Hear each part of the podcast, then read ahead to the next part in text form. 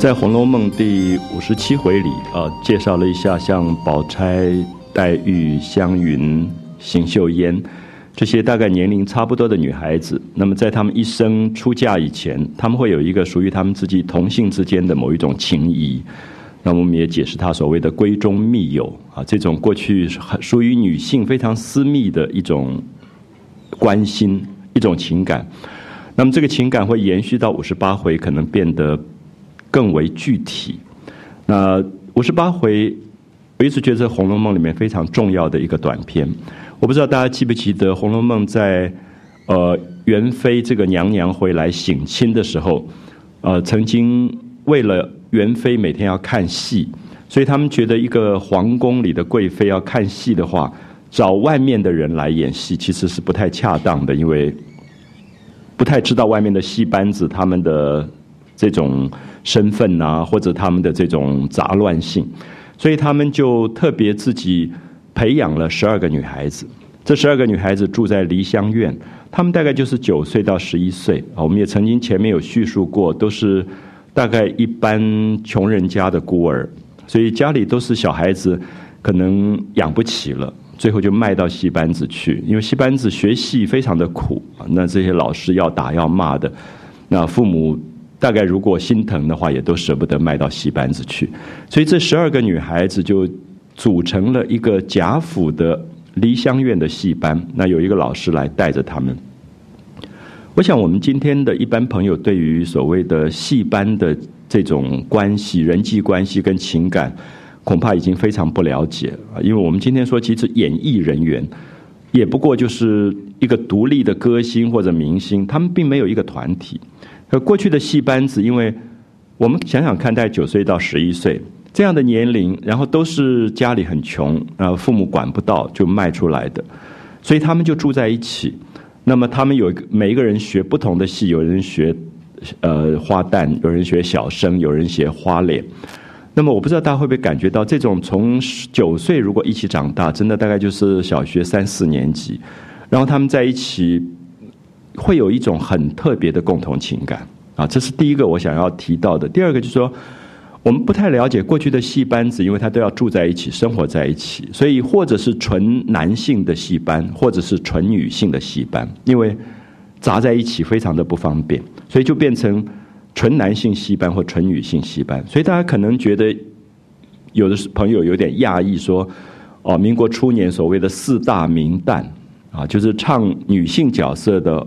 旦角梅兰芳、程砚秋、尚小云这些人全部都是男的反串，那是因为他的戏班子是男性的戏班，他不能有女性在里面，所以女性角色也必须由男性扮演。那同样的，贾家这十二个女孩子全部是女性，所以男性角色也有也由女性来反串。所以我们说，不管是男性演女性的角色，或者女性演男性的角色，其实都叫做反串。那么这个在中国过去的古。点的传统的戏班子里，变成一个非常重要的一个生态，啊，这种生态我们今天一般人真的是不太容易理解，所以他们之间的产生的这个情感，除了刚才提到说他们从小被卖进来以后，他们有一个共同，呃，担负那个生命里面的孤独感的那个情谊之外，还有一个更重要的东西，因为他们在这个同性的戏班当中，因为演戏。就会产生另外一个角色的错乱，这个角色错乱是说，九岁十一岁本来的性别就没有很确定，可是，在舞台上，他一直反串，一直反串以后，他跟这个人一直在演这个戏，其实就发生了情感。我们不要讲过去的戏班这些小孩子，我想今天很多人都提到说，演戏是一个比较复杂的事情。因为演戏在舞台上或者在电影或者电视剧里，常常会发生一个现象，叫做假戏真做。因为这个为难在于说，你希望他下了舞台脱掉戏服之后，他就恢复他原来的样子，可是非常难，因为这个界限并不清楚。戏剧跟人生之间，这个界限不是那么清楚的，所以我们常常看到好的演员，他在投入在那个戏的过程当中，会让旁边的人又赞美又害怕。我想所有的艺术其实也都有有这个部分啊，就是艺术本身的迷人在于你，你有一种痴，你投入进去以后，你的理性的部分，你有时候会回不到现实，所以我想旁边的亲人有时候最最为难，就是在于看到自己的亲人在戏剧艺术里面的时候，你会觉得这个角色怎么去怎么去划分啊？怎么去划分？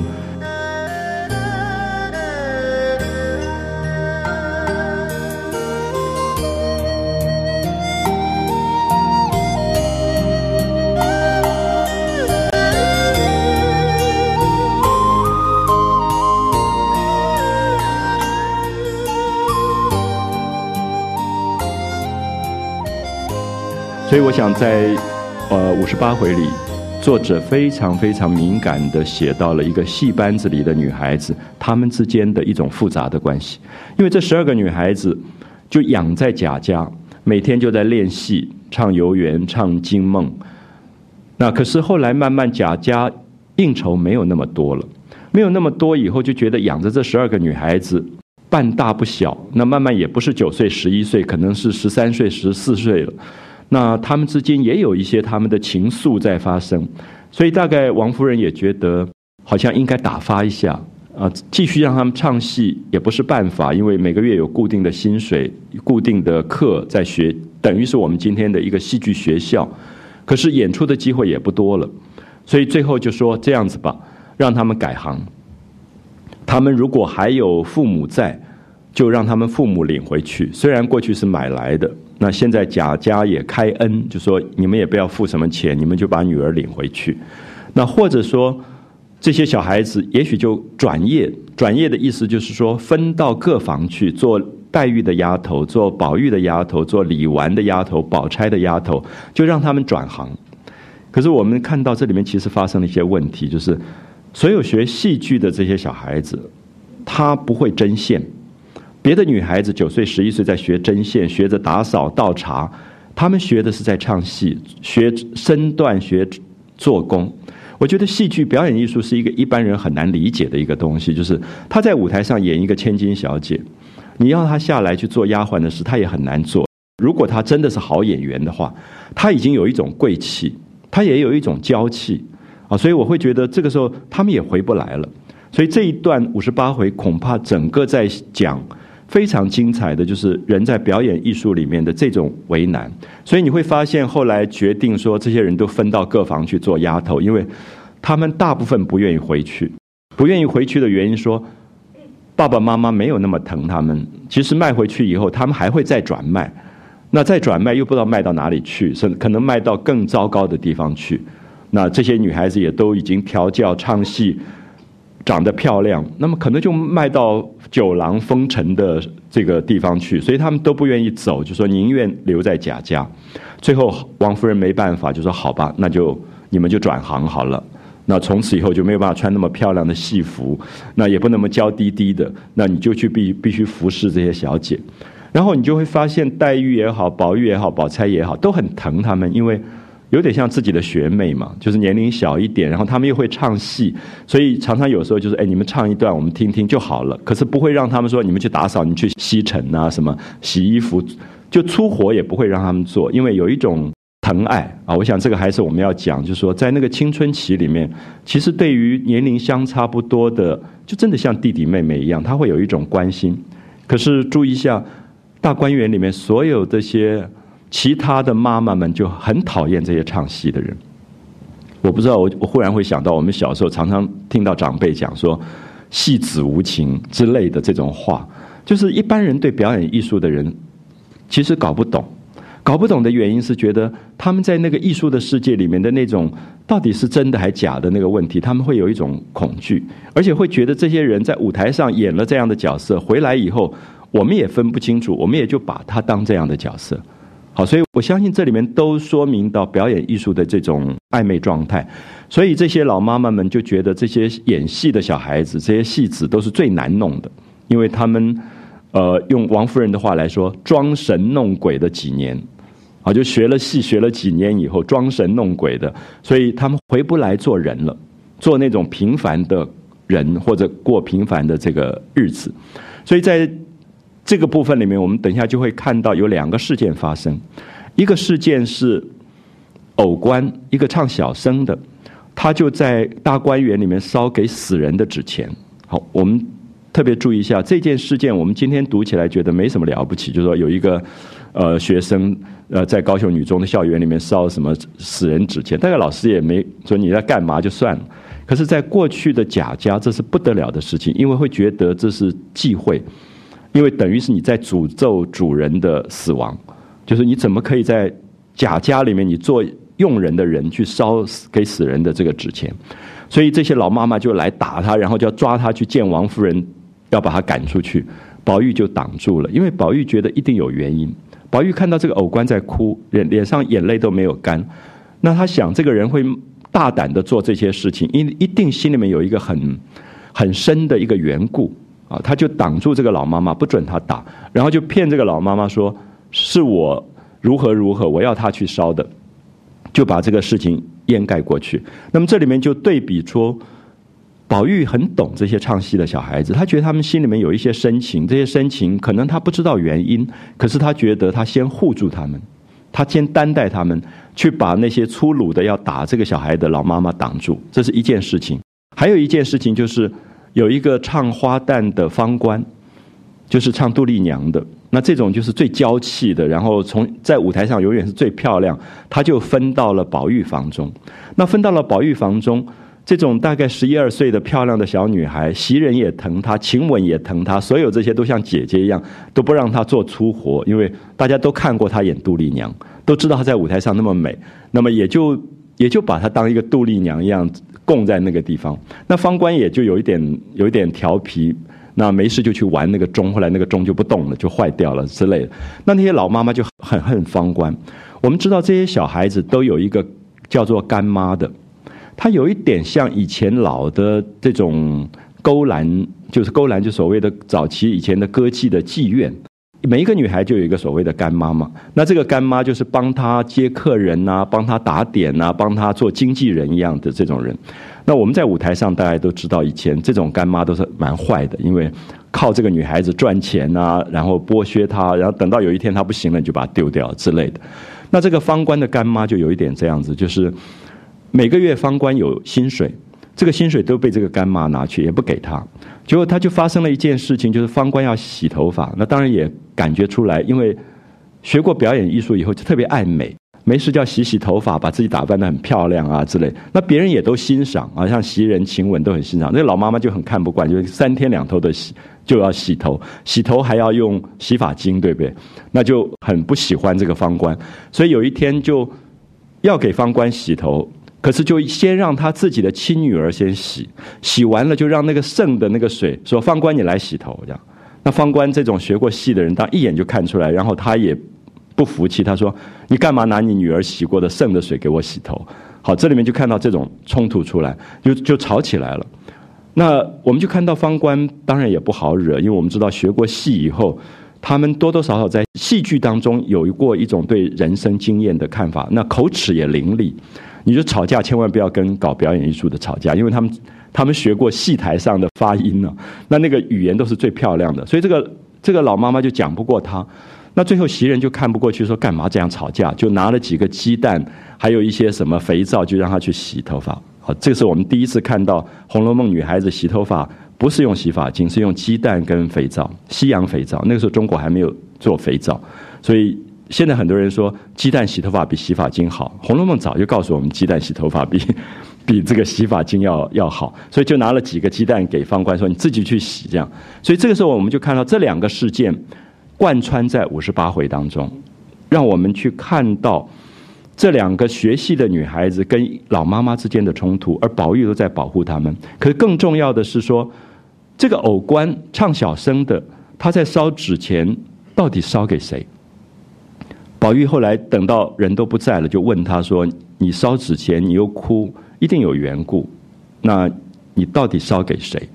他就讲不出话来。他说：“你去问你们房里的方官，他就知道。因为这十二个女孩子在一起长大，他们都知道的。所以他后来就宝玉就回去问方官，然后方官才透露出来，就是这个偶官唱小生，然后他在舞台上一直扮演一个男性的角色，所以。”所有的唱小旦的这个女性，她就会爱上他，所以他就有一个药官，已经死掉的药官，原来就是唱女性角色的。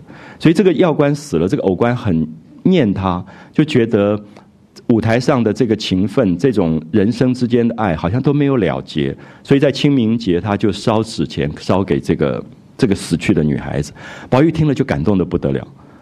可是我们就看到说，这个事件会引起所有人对偶官的指责，认为他在花园烧纸钱这么坏、违法，然后讲出内容又这么不道德，所有的这些事情，可宝玉立刻感动了。宝玉觉得人间有这样的深情，所以我不知道大家会不会觉得，其实这里面在讲曹雪芹真正他所赞美的情感，是超越在所有世俗的看法之上，就是我们今天在世俗的角度。大概都不见得可以认同偶官对要官的情感，可是宝玉包容下来了。宝玉觉得人世间有这样的有这样的人，所以他就跟他说：“以后你不要在花园里烧纸钱。”他说：“其实你怀念一个人心诚就好了。”他说：“你看我永远那边有一个香炉，我就是一炷香，这个香对方就会知道。你不一定要做这些形式，一定要烧这个纸钱，那很危险，会被人家指责。”也不见得是是对方祭奠对方最好的，他就是说一念之诚，对方就会知道。我觉得这是五十八回里面写这种情感写到最动人的东西啊！所以也许今天我们会从很现代的角度来看，就是《红楼梦》这个作者的惊人，就是他超越我们时代太多太多，他对于我们今天的社会里面可能都觉得。不能够包容的事，他其实全部都包容，因为他觉得这些孩子在青春期里，他们在摸索自己的感情，他们在摸索自己的性别，他们所有的这种关系都还不稳定的状况，他们只要是一种干干净净对人的一种一种爱，他觉得都是好的。所以这个所谓的杏子因假凤气虚黄啊，在杏花开满了杏花的这个树荫底下。一个假的凤，我们知道凤求凰是古代形容男性对女性的追求，凤是雄性，凰是雌性。那在这里假凤，意思是说偶官是一个假的，假的男性，他是一个反串小生的。假凤气虚凰，就他们两个都是在舞台上的一个看起来虚假的情谊。可是《红楼梦》本来不是在讲假作真实，真亦假吗？舞台上短暂的爱，难道不是一种爱？舞台上一种全心投入的对对方的缘分，难道不是缘分？好，所以我想这一段恐怕是《红楼梦》里面非常动人的部分。我就觉得《红楼梦》的考证很少人提到这些部分，可是《红楼梦》最动人的文本其实是在这些部分里面啊，写到一种非常深的。我们不太容易理解的一种孩子之间的情感，所以我现在也觉得说，有时候你在作为大人来讲，你去看十几岁的孩子的情感，有时候真的不理解，而大人常常会把他们的干干净净的情感，有时候会弄糟了，因为我们太多世俗的沾染。可是，在他们之间，他们牵着手玩来玩去，他们有一种天真跟烂漫。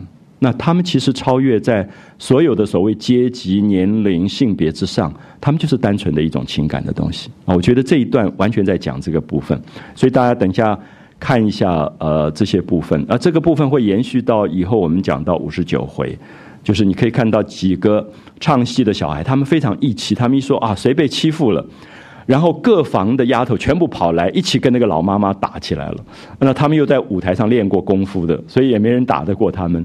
所以他们就构成了我觉得很有趣的生态。因为以前在呃大学的戏剧系教过这种呃以前老的剧校、军中剧校里面来的学生，那你就会发现他们很不一样。他们因为从小做科啊，就是他们大概都四五点起来，然后那些老师傅都其实都非常的严。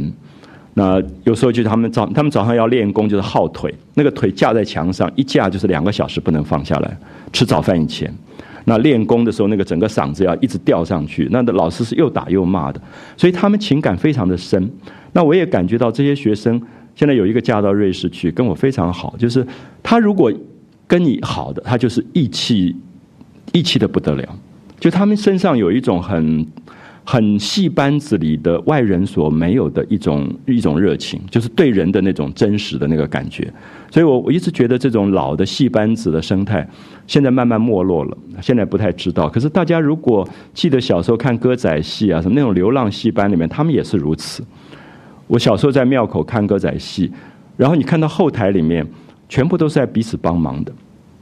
那这个在前台教滴滴唱一个小姐的这个花旦，他下了台来他就煮饭，然后所有戏班人一起吃饭的时候的那种样子，我小时候也大家都看到。而且第二天要走了，就把所有东西拆掉、拆台，放到卡车里走的时候，那些小生小旦也都来帮忙，也不会说哦，这是后台人员的事，不是我的事。我想这个是老戏班跟现在的表演艺术也不太一样。啊，现在说哦，如果你在舞台上跳主角，他才不会去管这个。可是老的戏班子，他其实有一种江湖，他们自己本身类似像明华园，其实他们都是家族的，他们是非常家族啊。你如果去了解他们里面的生态，大概都是一家个家族，同一个姓氏的，他们的家族里面构成的这个戏班。所以等一下大家看到这一段的时候，也许可以用这个角度啊，大概去理解。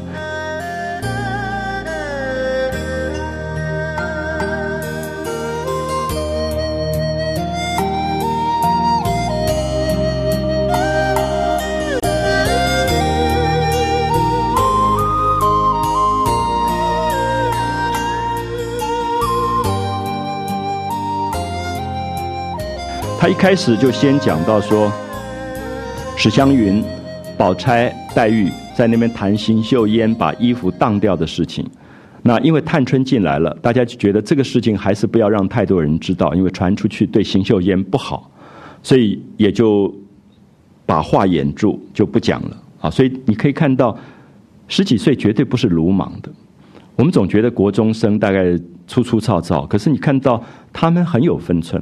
他们也觉得我们关心邢岫烟，我们为他打抱不平。可是这个事情不要传的太多，就是我们知道哪一个人毕业旅行花不起钱，我们大家凑了钱，也就我们几个人知道，我们也不在外面乱讲，因为觉得对这个人不好啊。也许他听到了会觉得心里会不舒服和难堪。所以我觉得这个年龄的敏感，其实不像我们一般大人想的说他们都是那么粗糙的，甚至他们也在学习人最可贵的。一种关心啊，一种人对人的这个照顾的东西，所以大家就就不谈这个事情，然后就探春就问候，然后大家说笑了一回就散了，然后事情就转到说，以前有提到一个皇宫里有一个老太妃啊，老太妃就是可能皇帝的妈妈辈，她不是皇后，可是也可能皇帝是她生的。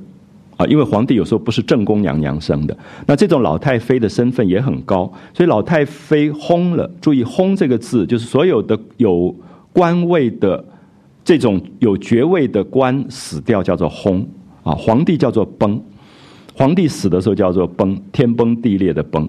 那诸侯死的时候用“薨”这个字，就是老太妃死了。那凡是有封官、有诰命，诰命就是封为夫人的，都要入朝随班。按爵守制，就是你要按你的官位来守这个国，因为这是国丧啊。古代的国丧就是皇宫里面的人没有了，你就要守丧。那皇帝啊，制制这个字就是皇帝的命令，皇帝下了手令，天下凡有爵之家，就是封了爵位的人家，一年内不许宴宴音乐啊，不许看戏，不许。呃，庆祝不许吃饭，呃，这这些事情就开始规定下来。大家知道这是真的有的事情。在《红楼梦》写作之前没有多久，有一个人就是犯了大罪，就是写长生殿的洪生，就是因为在这个太妃去世期间，他竟然还演长生殿，还在看戏，还在演戏，所以就后来革职。所以我们大概可以看到，古代这种规矩非常的严。那么当然，这里面也是一个伏笔，因为带到后面，王熙凤的丈夫贾琏偷偷在外面金屋藏娇娶了一个尤二姐。后来王熙凤抓到这件事情以后，就说：“你国丧期间竟然娶妻。”他不是说他嫉妒啊，他说：“你国丧期间竟然娶妻就违法。”所以现在先有这一段，就说一年之内，所有的有爵的、有爵位的人家不许有庆祝的活动。那一般的老百姓庶民三个月不许嫁娶，不能嫁女儿，不能娶亲，啊，这个是过去古代的所谓的国丧。国丧期间，那贾母、邢夫人还有尤氏、贾珍的太太，他们都是有诰命的，因为丈夫做官，所以他们都是夫人，所以他们每天入朝随祭。所以大家知道，以前那种贵妇人真的蛮辛苦的啊，就是。国家里面有一个什么老太妃死了，他们每天就要按品大装，就要穿起官服，那个官服都是重的不得了的，凤冠霞帔，大家都好羡慕凤冠霞帔。可是你真的每天穿着那个衣服，你大概够受的啊。那贾母年纪又很大的人，就要入朝随班，所以因此他们大概都到未正黄昏以后才回到家里。那这个灵位就在偏殿，在皇宫的偏殿停灵二十一天，然后才请灵入仙陵，就是跟先皇一起入葬。那这个灵位啊，这个灵地皇陵在孝慈县，所以离都来往要十几天，啊，要十几天。你可以看到这么远，可能大家如果去过明十三陵的话，就感觉得到，就是你在北京，如果你要去明的十三陵、定陵啊什么，那个来往时间都非常长，尤其古代这个车马都不方便的时候，所以你可以看到贾母、王夫人都要去跟着送灵，家里就没有人管。所以下面这一段也有一点写到。大人不在家，小孩子开始胡闹了，就是因为管人的不够了啊，所以他们就讲到说，呃，到孝慈县陵，离首都来往要十多天，所以请灵至此还要停放数日，才可以入地宫，所以前前后后加起来大概要一个月，所以贾母、王夫人这些人大概一个月不会在家，所以宁府贾珍夫妻两个人少不得都要跟去。所以两府都没有人，就荣国府也没有大人管，宁国府也没有大人管。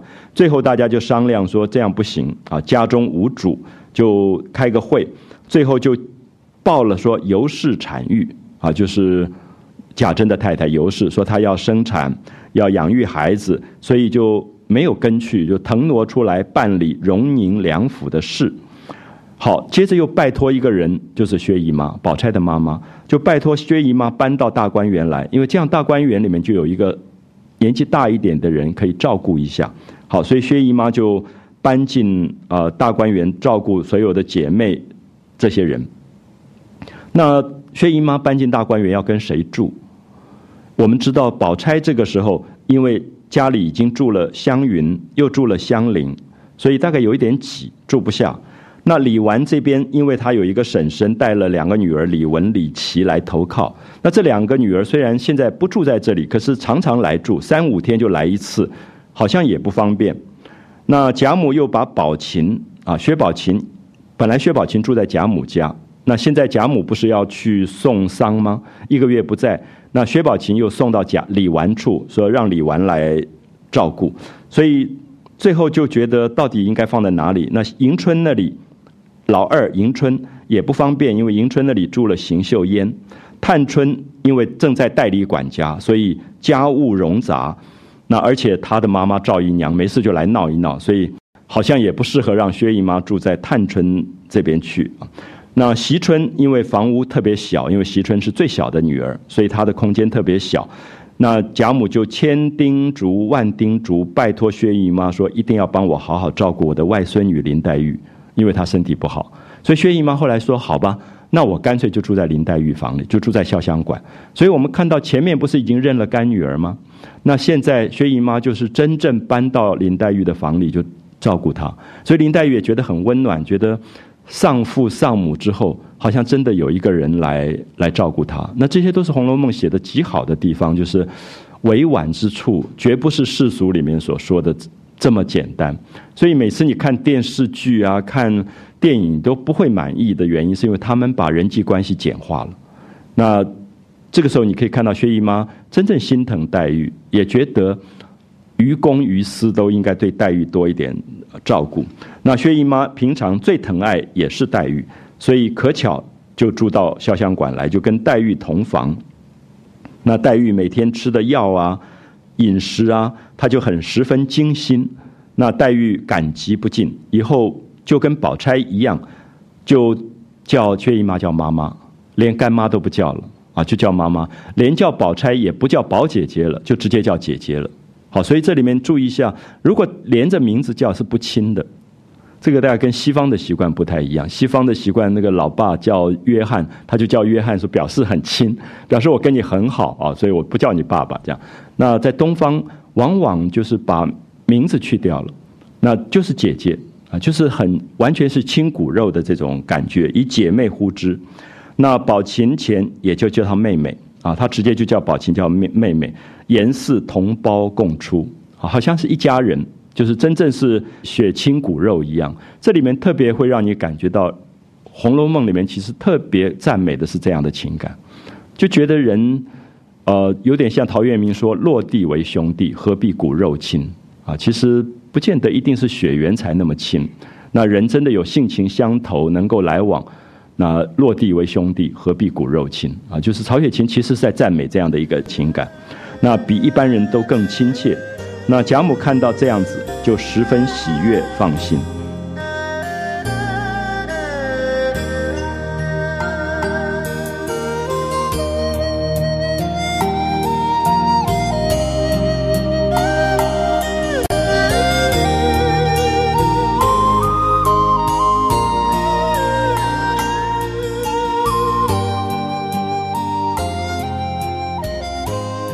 那薛姨妈只不过照管她姐妹，那近约丫鬟辈，所有家中大小的事务，她也不肯多口，因为毕竟这是别人家的事情啊，觉得不要多管太多的事情。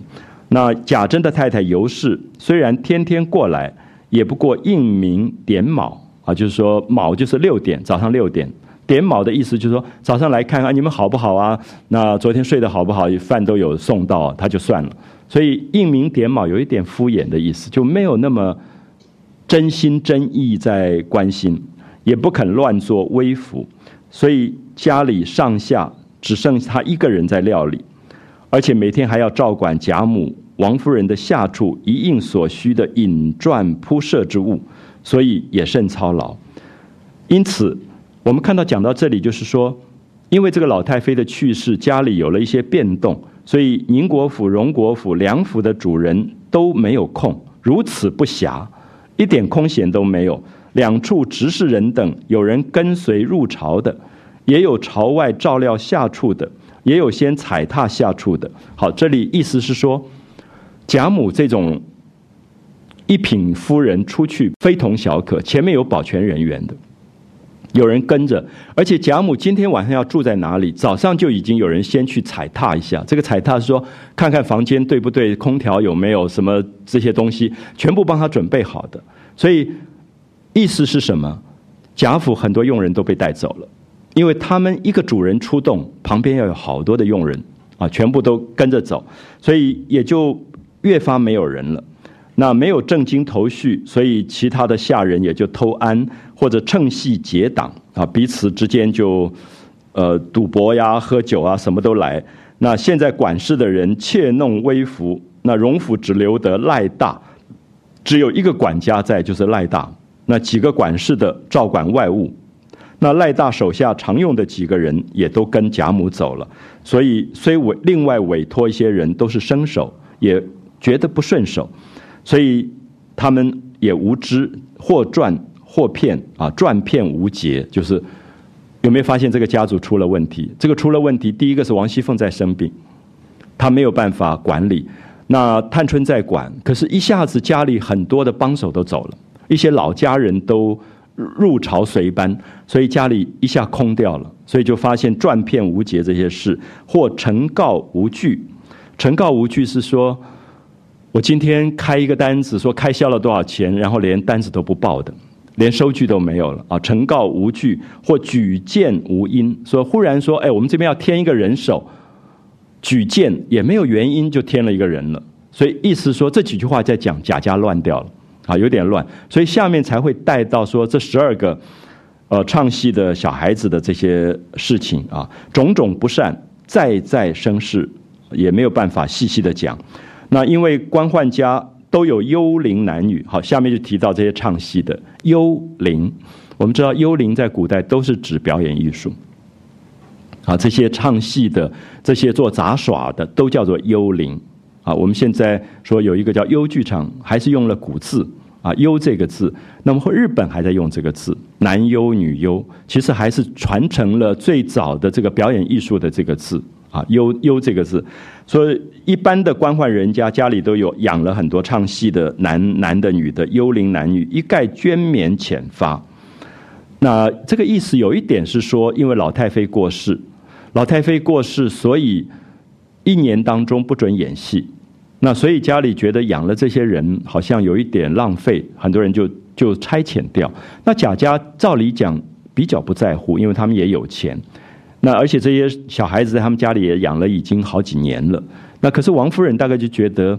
本来就想打发这些女孩子，因为王夫人每天吃斋念佛，她其实对表演艺术的这些人，就像我们刚刚讲说，其实是害怕。她总觉得这人在舞台上这样思春啊，那个杜丽娘这样游园惊梦，大概在现实里她也怕怕的。因为王夫人有一种道德感啊，所以她很怕这种情的这种这种东西。所以尤氏就商量了以后，就等待王夫人回来，就报告说要不要遣发十二个唱戏的女孩子。那原因是因为别家都遣发了，因为老太妃过世，一年不准唱戏，所以就把家里养的幽灵都赶走，因为也怕出事，可以了解吗？我们刚刚讲洪生出事的原因，是因为你家里养了这些人，你难免有说，哎，我们今天外面不知道，我们来唱个戏吧。结果后来被密报，因为以前皇帝的那个调查局很厉害，他就知道你哪一家人没有遵守国制，他就。就来整你了，所以就觉得要不要干脆把这十二个女孩子就遣发遣送了，那把他们资遣了，说这些人原来就是买的，如今虽然不学戏，也可以留着使唤，要令其教习们自去也就罢了啊，就说也可以留下来，就让他们改业做丫头，然后他们的教习就是老师，教他们唱戏的老师，让他们走就好了。那王夫人就说这些学戏的。比不得使唤的，啊，这里就牵涉到我们所说的，一般社会里面对学过戏的人其实是有歧视的，就是他们跟一般的丫头不太一样，他们演过戏以后也不太容易使唤，啊，就是这些学戏的比不得使唤的，他们原来也是好人家的儿女啊，因为家里穷无能，就卖了做这件丑事。好，注意，你看看王夫人对表演艺术的说法叫做丑事，所以这里面其实很代表传统对表演艺术的看法。我们今天有一个叫做表演艺术这样的名称，那么甚至设立什么国家的奖项，古代没有这个东西，就叫幽灵戏子啊，这些话其实都有很强的歧视的意义。那他说他们这些年装神弄鬼，那现在有了这个机会，不如给他们几两银子，给他们一点路费盘缠，让他们各自去吧。所以王夫人的意思说，不要留他们在家里，因为她对于唱戏的这些女孩子不放心，她觉得留下来好像总是会有一点惹祸啊。她就说，当日祖宗手里都是有利的啊，有例子的。那咱们如今损阴坏德，而且还小气。那如今虽然有几个老的还在，那是他们各有缘故不肯回去的。他的意思说，我们的祖宗很宽厚。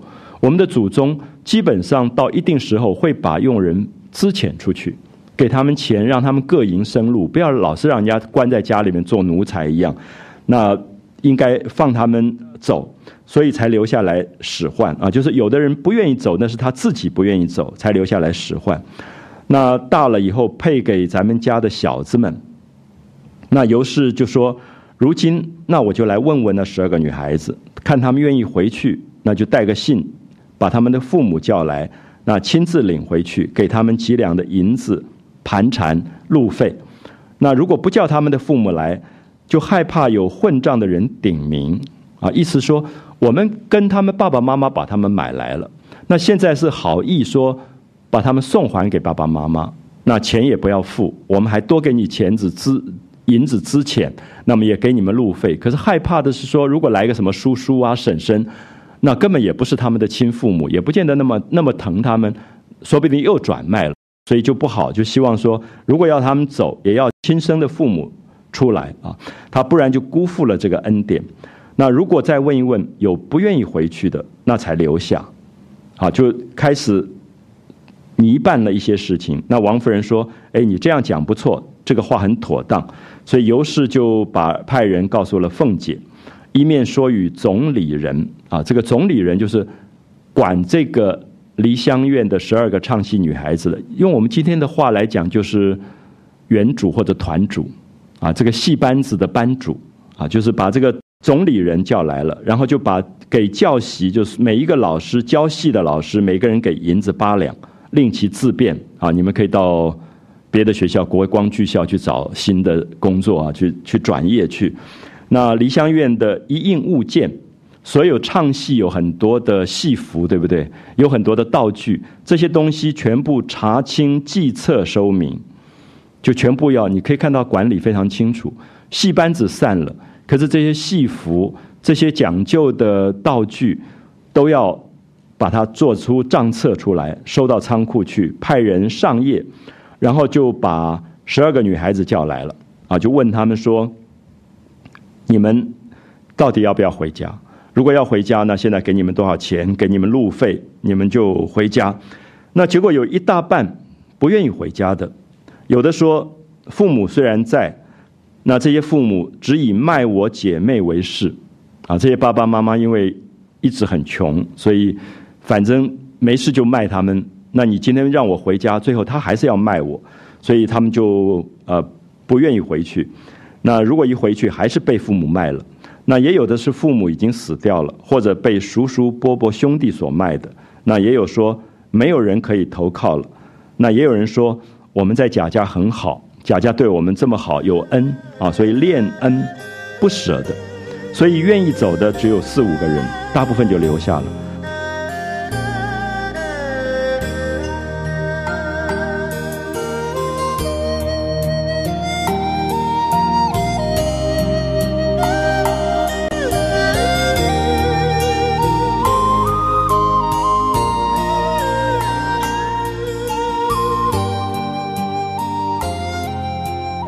那王夫人听了也没办法，只好说好，那就留下吧。那去的四五个人就让他们的干娘领回家去。那等他们亲父母来领，不愿意去的就分散在园中使唤。好，下面你就可以看到这个分配啊，这些原来唱戏的戏班子就分开来了。那文官就给了贾母，好给贾母做丫头。那正旦方官。刚才讲唱杜丽娘的这个正旦方官，长得也最漂亮的，就给宝玉了。小旦蕊官，花蕊的蕊啊，蕊官就送给了宝钗啊，就做宝钗的丫头。小生偶官就给黛玉啊，就放分到黛玉房里。然后又把大花脸魁官，这个也是反串的啊，大花脸魁官送给湘云啊，非常适合湘云的个性。湘云，你给她一个小花旦，她也受不了。那他就是比较那种豪爽豪迈的，所以就把魁冠给了湘云，又把小花脸，小花脸是有一点唱丑角的啊，唱丑角的这个豆官啊，这个豆字有一点逗趣的意思，就是给了宝琴。老外，老外跟我们今天老外的意思不一样啊，这个老外是唱老旦的啊，唱老旦，所以他这个老旦就给了呃探春，然后。尤氏就讨了老旦如官去啊，那当下各得其所，如鸟出笼，放鸟出笼。因为这些唱戏的小孩平常有老师管着，其实非常的拘谨啊，所以这一下很开心，都觉得自由了，就分到大观园中，然后在每天在园中游戏。那众人皆知，他们不能争执，不惯使用，就他们也不会刺绣，也不会做这些针线。那你叫他倒茶倒水，他也不太会，大家也就不太责备。那我觉得这里面有一种宽容啊，就是我们常常对那种新生是菜鸟啊，当然也有人整他们，可是大部分其实对学弟学妹，大家觉得多照顾啊，反正他们刚刚来也不熟，那大部分不会去责备的啊。所以这个地方就讲大观园本身是一个青春王国，那青春王国里面对于这种年轻的小孩，其实都有一种照顾。啊，所以并没有用外间所想象说逼迫他们去学针线呐，做粗活啊，啊，就不太责备他们。那其中或有一二知识的，那有些聪明，有些不聪明啊，有些就想说以后不唱戏了，那赶快学学刺绣吧，学学怎么样去做菜啊，这些东西将来至少能够有一技之长，那就把本技丢开，把本技丢开，就是说。原来学的细、学的身段的东西就不学了，可是其实这里有点难呢。我们知道说，过去从小做科啊，我们说做科就是说从小耗腿、吊嗓子的这些人，他他身体上有一种习惯。那其实我们有时候不太了解。我就说跟呃舞团他们出国啊旅行，然后他们演演戏时候很辛苦很辛苦，然后中间可能空两三天，说哦我们到埃及去玩。有一天我在埃及的那个旅馆一伸出头，每一个阳台上都架了一个腿，这样。那我就觉得很奇怪，我说：“哎，你们不是在休息吗？”他说：“你知道那个筋不拉哦，很不舒服的。就是这个是我们想象不到，就是那个表演艺术的人，他对他自己的身体，他一天不练他就完蛋，因为那个筋每天是要拉的。所以他如果说你让他休息两三天，可他就完了，因为他再回回不来，啊，他会回不来。所以其实我们知道做科的意思就是这样子，除非你是那种有点业余的，那是另外一回事。从小做科的，他身体上他有一种习惯。嗓音或者是他的身段都已经习惯每天要锻炼的，所以有些人你让他丢开本技，他大概也很难。我觉得方官就是，方官在演杜丽娘演惯了，所以你等一下你会发现他倒茶也好，呃，那人家说宝玉要喝汤啊，那个汤很烫，就说方官你也学学做点事，你就慢慢吹慢慢吹，把那个汤吹冷了给宝玉吃。那他还是像杜丽娘，因为杜丽娘从来没有给人家吹过汤，所以这个时候你就会发现他在舞台上一直演一个正旦，就是那种大大家的千金小姐，她回不来，她没有办法去做那个一般粗活啊这些这些东西啊，所以我我会觉得第五十八回非常非常不容易懂，就是我因为我们对表演艺术已经生疏了，我们对过去戏班子里面的一种生命形态。这种生态跟人际关系，我们非常不容易不容易了解啊，所以我会特别希望在这里多一点呃解释。就是有些人把本纪丢开，我会觉得把本纪丢开，大概都是表演艺术学的不够到底的，因为他其实会上瘾，就是你会发现那个特别苦练的，他最后其实丢不开，因为那个已经变成他身体里面的其实某一个部分。所以我不知道大家有没有接触过，就是。有一些以前老戏班子出来，不管他是唱京剧啊、唱歌仔戏都无所谓。你跟他一坐下来一吃饭，你就知道他们拿筷子跟你讲话，他的手势都不一样，因为他所有的身段在他身上。哦，我们以前见过他那个眼神啊，或者手指啊，绝对跟平常人不一样。就是你第一次见面，你知道这个人绝对戏班子出来的，就是因为他身上做科啊，做科他每一个动作他都这样，所以他们有人讲说。梅兰芳其实他了不起，是他不止在舞台上漂亮，他一下来的时候，他是每一个动作的优雅全部在舞台上。可是这是好演员，因为好演员他不可能只有在舞台上演戏，他平常也在练功，啊，他也在练功。那么所以这个也包含我们刚刚讲的为难，就是说过去讲到这些戏班子的小孩子，以前那个在戏剧系我教过那些学生，我后来很感兴趣，问他说你们怎么受训练？那早上说四点钟起来脚一号两个小时。然后，译译译，就光译这个声音，你要调多久？一直练习你的嗓音的漂亮。晚上睡觉前，点一炷香，眼睛跟着香头转，转到香烧完。那他们后来才知道说，出了舞台，一到舞台边缘，刚刚出舞台的边缘，眼睛一扫全场，全场就一个叫好，因为眼神。就是那个眼神是锻炼出来。那我们上了台，我们那个眼神怎么转也没人看你。可他的意思说你要变成焦点，所以他的眼神，他们要训练到那个眼睛眼珠跟着那个香头这样转，一个晚上香烧完才能够睡觉。当然很苦啊，可他也练出那个眼睛要到哪里都到哪里。就是我要看到前排跟看后排，我的照顾是不一样的。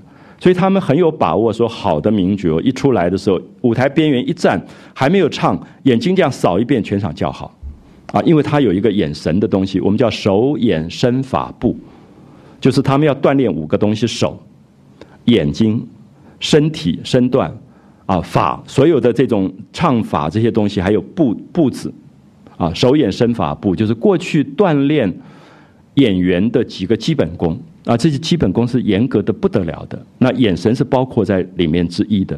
那所以你会觉得方官这种人在舞台上这么好的演员，唱杜丽娘唱的这么好，然后现在每个老妈妈跟他讲话，他的眼神都是那个样子。所以你可以想象那些人都恨他，就觉得这个人简直是干嘛这样。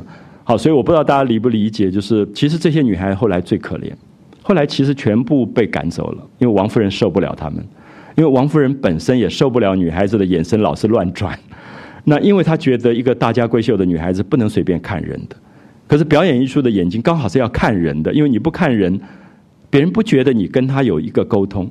就最好的演员，其实在唱戏的过程，其实有时候我们讲的直接一点说，最好的演员是跟每一个人在恋爱的，就是底下有两千人，两千人你都在跟他恋爱，而且每个人都觉得是你跟他一个人在恋爱，别人都不算。那个才是高手，就是真正的好演员。他上了台以后，所有的动作、眼睛都是跟每一个人都觉得他是在跟我。所以这种我们是真正见过啊，就是以前的那种好演员，现在大家都退休的，那真是不得了。那一出场的时候，全场都昏掉。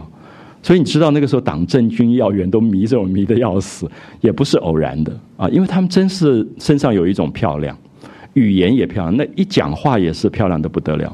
就是我到现在为止看过。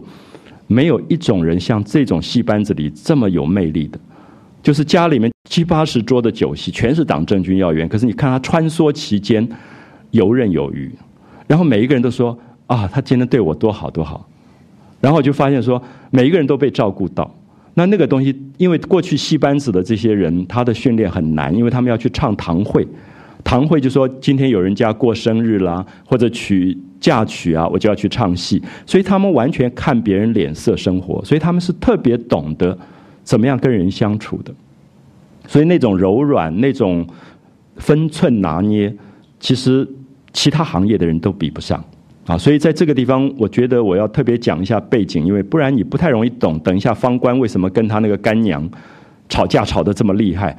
那因为他们他们两个世界太不一样啊，太不相同。所以他的内心的某一种贵气跟傲气，其实没有办法消失。啊，你说你今天不要演戏了，你不要再穿杜丽娘的衣服了，你就去做粗工。可是他心里面那个杜丽娘根本无法死去，因为他已经唱了这么多年，而且从小练杜丽娘，他就是已经变成杜丽娘。啊，所以我想这些可能是等下大家看到的特别重要的东西。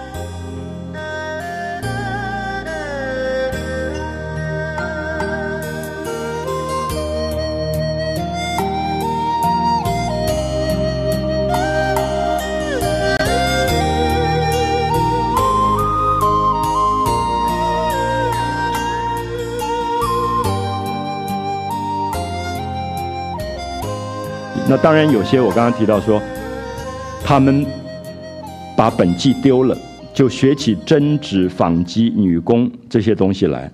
那有一天，刚好朝中大祭，就这个老太妃有重要的祭典，那贾母五经就走了啊。所以你看到以前贵妇人多辛苦，五经就天还没有亮，全部都要赶进朝去。那到下处用些点心小食，然后就入朝。早膳已毕啊，吃完早饭才退到下处，用过午饭，稍微休息一下，还要入朝，一直等到中晚二祭，中午一祭，晚上一祭完毕才出来，退至下处歇息。那用过晚饭回家，可巧这下处是一个大官的家庙，比以前的这个比丘尼凡修的房舍极多啊，就说这个地方庙宇很大。里面尼姑住的地方，还有修行的僧人住的房舍，非常非常多，又非常的安静。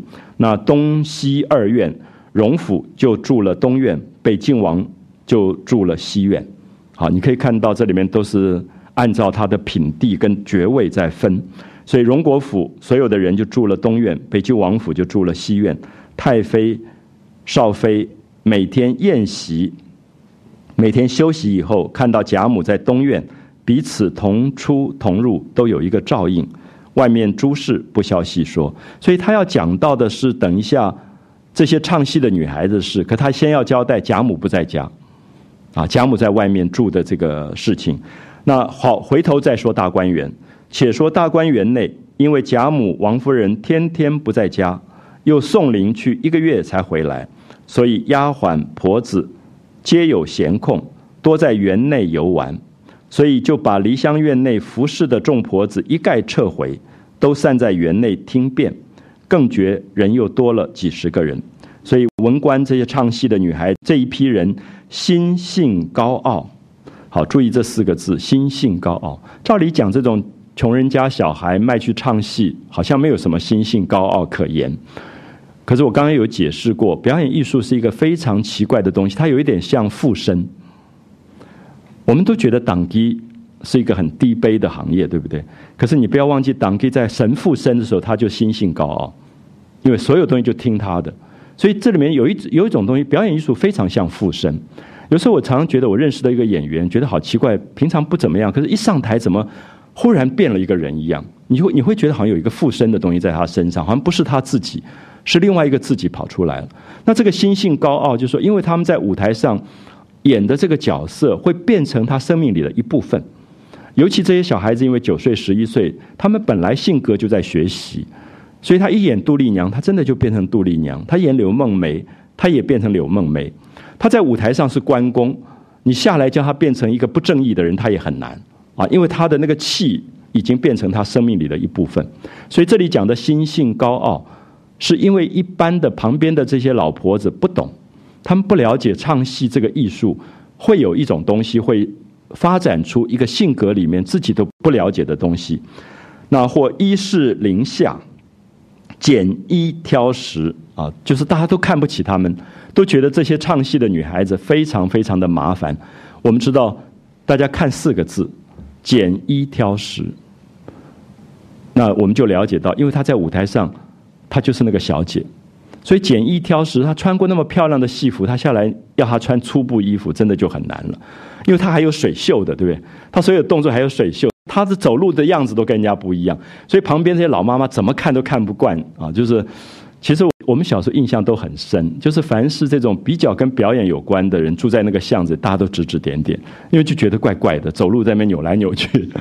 所以我想这里面都有一个平常人对于表演艺术的不解，因为觉得好像跟舞台上的这个生活中间发生了某一种距离啊。所以这里就讲到他们批评这些唱戏的小孩子心性高傲，一是零下，拣一挑十，或者口角锋芒。也注意这四个字，口角锋芒。我刚刚提过，说演戏的人的语言不可能不好，所以你要跟他吵架，你绝对吵不过，因为他们每一个发音的字都是练过的，他每一天吊嗓子，咿咿咿啊啊啊这样吊，所以他的发音，他的声音的控制，你绝对吵不过他的。啊，所以这个口角锋芒也是别人觉得说，怎么讲话这么厉害？可是他也不是故意要厉害，因为他已经锻炼了。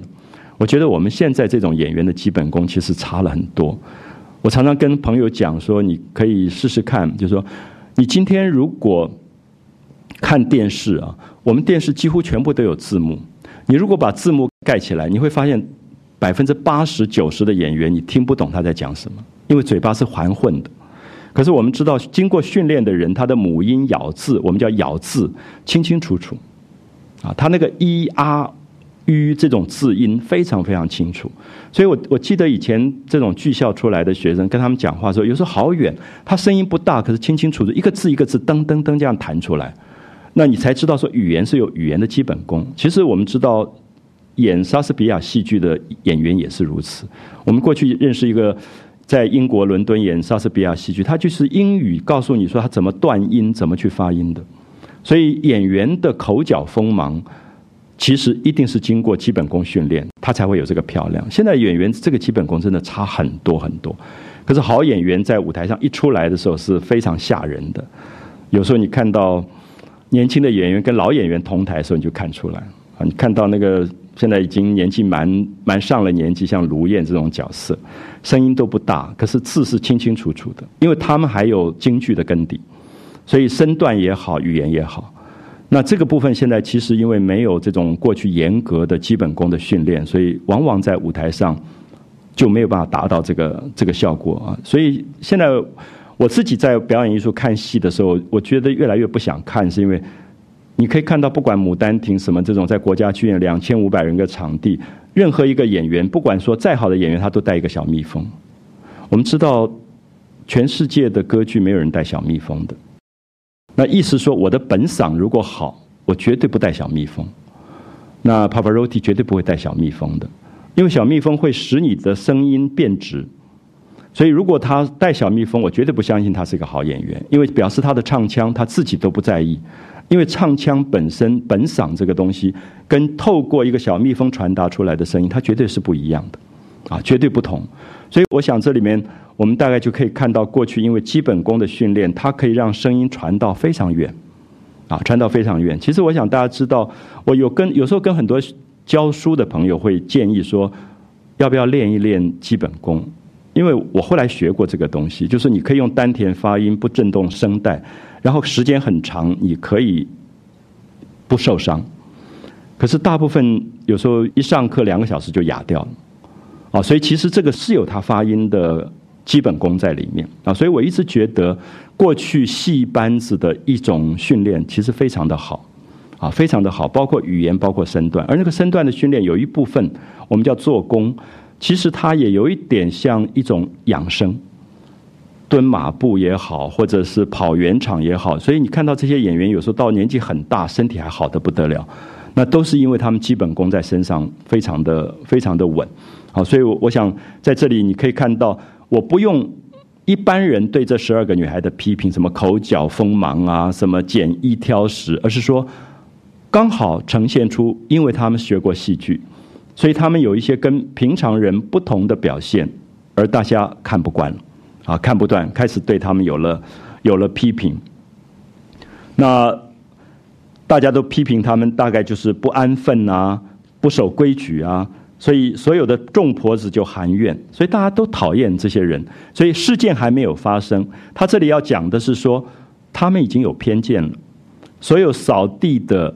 倒水的、做粗活的人都不会喜欢表演艺术里的人，因为跟他的生命情调差太远，所以已经含怨说：为什么我每天在那边大手大脚的做粗活，他们在那边细声细气的？他们先天就有一种偏见啊。那个含怨也不见得别人害了他，而是说为什么他们这么娇滴滴的啊？所以我觉得这里面也在讲一般的这些做粗活的这些老妈子，他们心里面的那种不平啊。那。就含怨，可是口中不敢跟他们纷争。那不敢纷争，当然也是这些人嘴巴太厉害，你跟他要吵架也吵不过。或者说，背后这些人是很被疼爱的。宝玉那么疼方官，那黛玉那么疼偶官，所以大家也看着那个主人，也不太敢动他们。那如今散了学啊，就是这些人现在被分散了，也都不唱戏了。大家就说好，这下我们可以整他了啊。这些老婆子本来就恨他们，现在觉得可以称心如意，那可以丢开手；也有心地狭窄的，犹怀旧怨的啊，就是本来就不喜欢这些唱戏的女孩子，就把众人分在各房名下，那不敢来欺引。那好，下面就讲到事件了。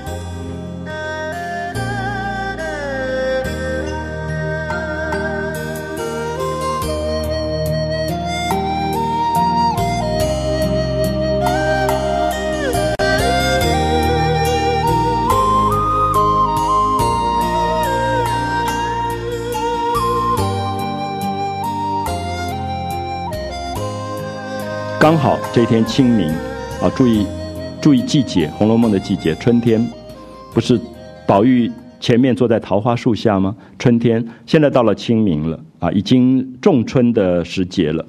那贾琏就备了年历祭祀，带领贾环、贾从、贾兰三个人去铁槛寺上坟。啊，清明节贾家也有祖坟，所以就去上坟了。宝玉没有去，啊，贾琏去代表。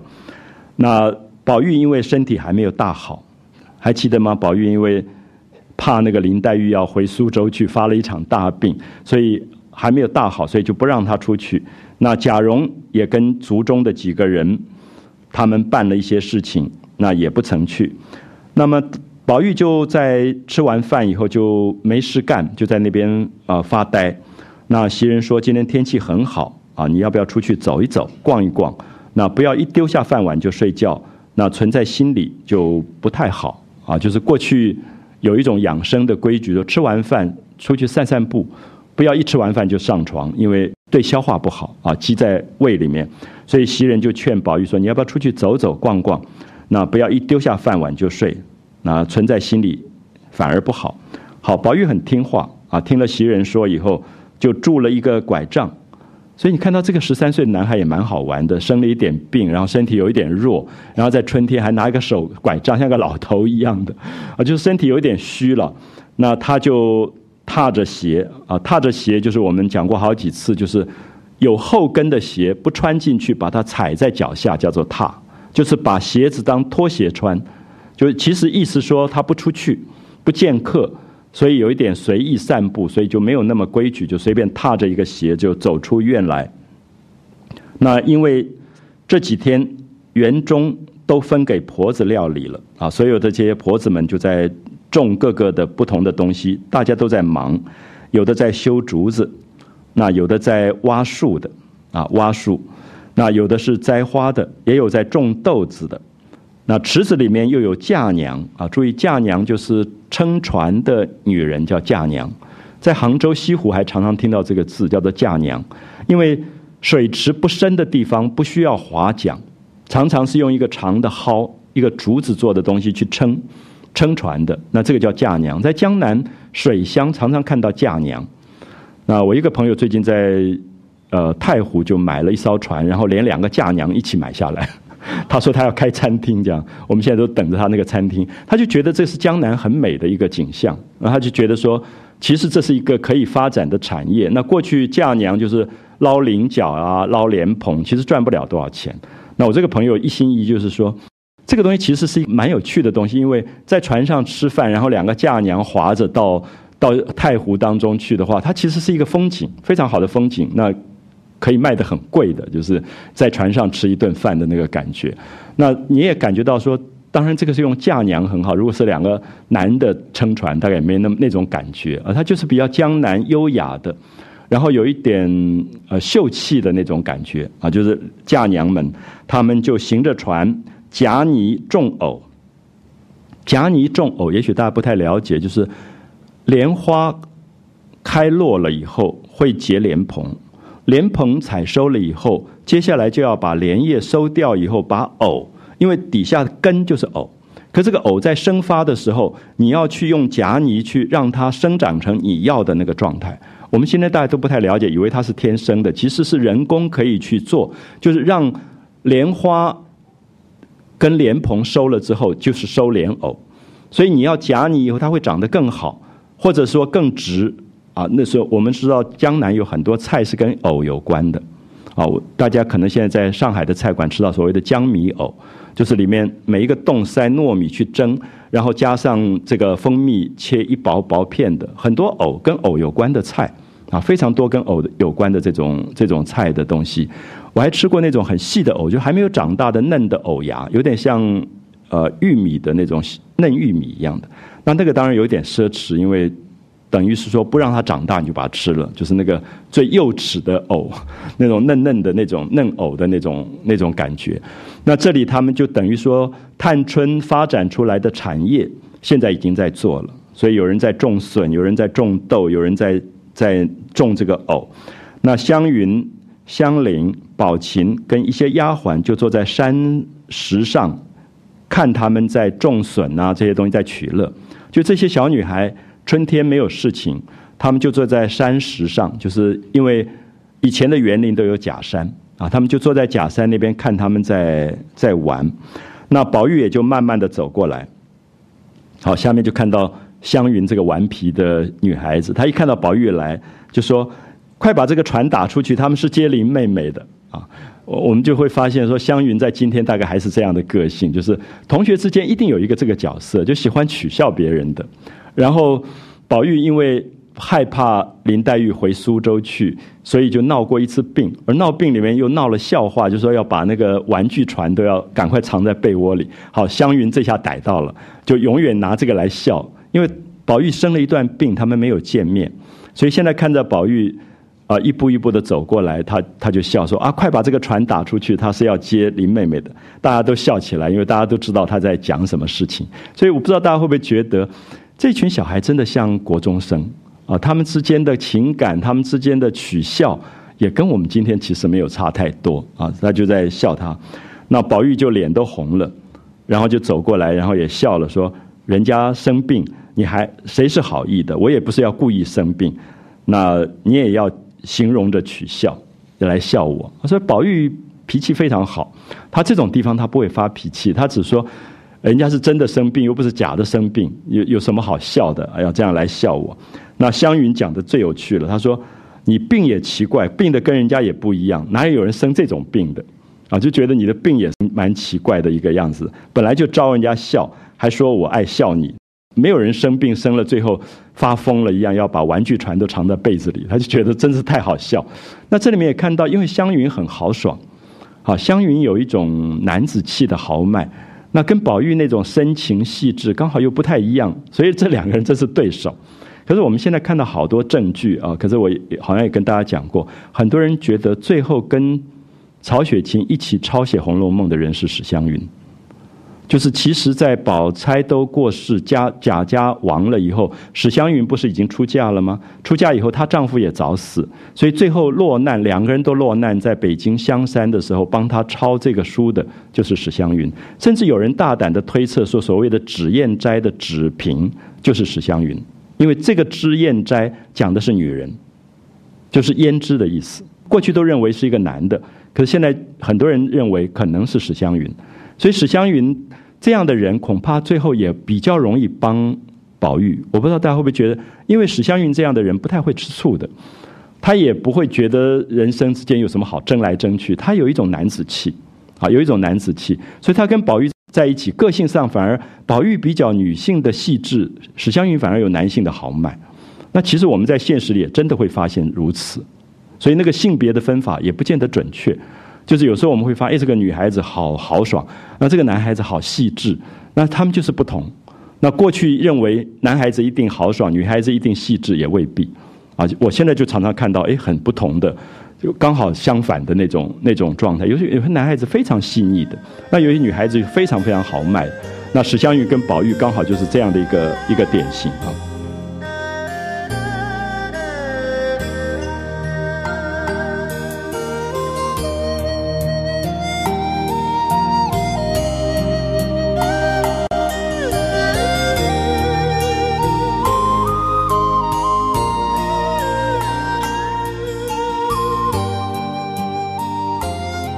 那宝玉就坐下来了，那看着大家忙乱一回啊，就是种笋的种笋，种豆的种豆，种藕的种藕。那湘云还是关心他的，湘云就说：“这个石头这里有风啊，这个石头上很冷，那这边吹风，你要不要到屋里去坐？”好，所以开玩笑归开玩笑，你可以看到他们之间是有真正的关心的。所以虽然十几岁，可是都会有一种疼爱在里面。说你刚病好。那这边风这么大，石头又是冷的，要不要进屋里去坐？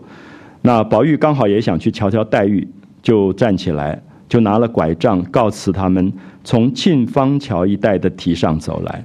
我一直觉得《红楼梦》里面这个沁芳桥非常有趣，沁芳夹、沁芳亭、沁芳桥，沁是渗透，渗透了所有花的香味的那个桥，渗透了所有花的香味的那个亭子。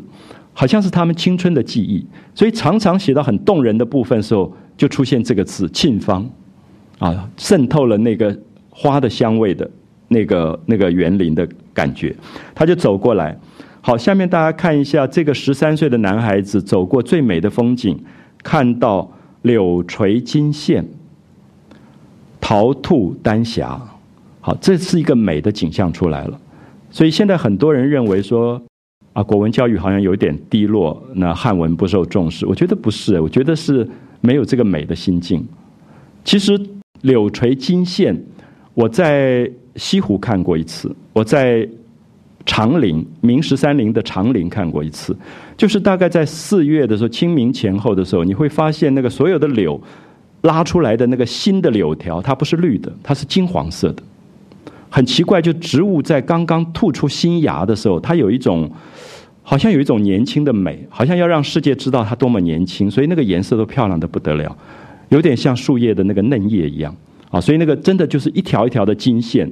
那在长林最明显，因为它整个的那个林道很长很长，你远远看过去就是一片是金黄色，全部是柳的那个吹出来，因为它还没有结柳叶，没有柳叶，只是那个柳条而已。就是叶子还没有出来，叶子出来就是绿的了。可是柳条本身是金黄的，啊，就一片就是金黄的这样这样过去。所以宝玉就看到柳垂金线，桃吐丹霞，那个桃花开成像一片晚霞的灿烂啊，那种红的那个灿烂。那所以我的意思说，心里面没有这个美的感动，其实汉文也没有用。我不知道大家了不了解，就是说，其实我觉得真正的文学的背后是一个心境，就是他必须要有那个美的心境，他有那个美的心境，他会去找字的，他就会找那些字。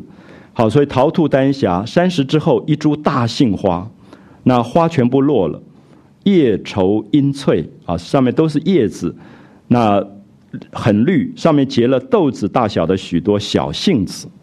啊那我们看到，就是杏花落了以后，结结了很多杏，可是这个杏还没有结成大的果实，是小小的一粒一粒的。所以下面一段，宝玉就在那边有一种感伤了。他又看到花落了，杏子结成了啊，绿叶成荫，子满枝。他想到这一句话，他想到今天跟他在身边所有的女孩子都像杏花一样的美，可是有一天他们都会结婚，都会生孩子，绿叶成荫，子满枝。他又会觉得那个时候他们都分散了。然后有一种感伤，所以从这里带出偶观烧纸，好，所以我们休息一下，大家可以看到后半段是五十八回写的非常美的一段，讲一种很细腻、很细腻之间他们这年轻的一些情感。好，我们休息一下，谢谢。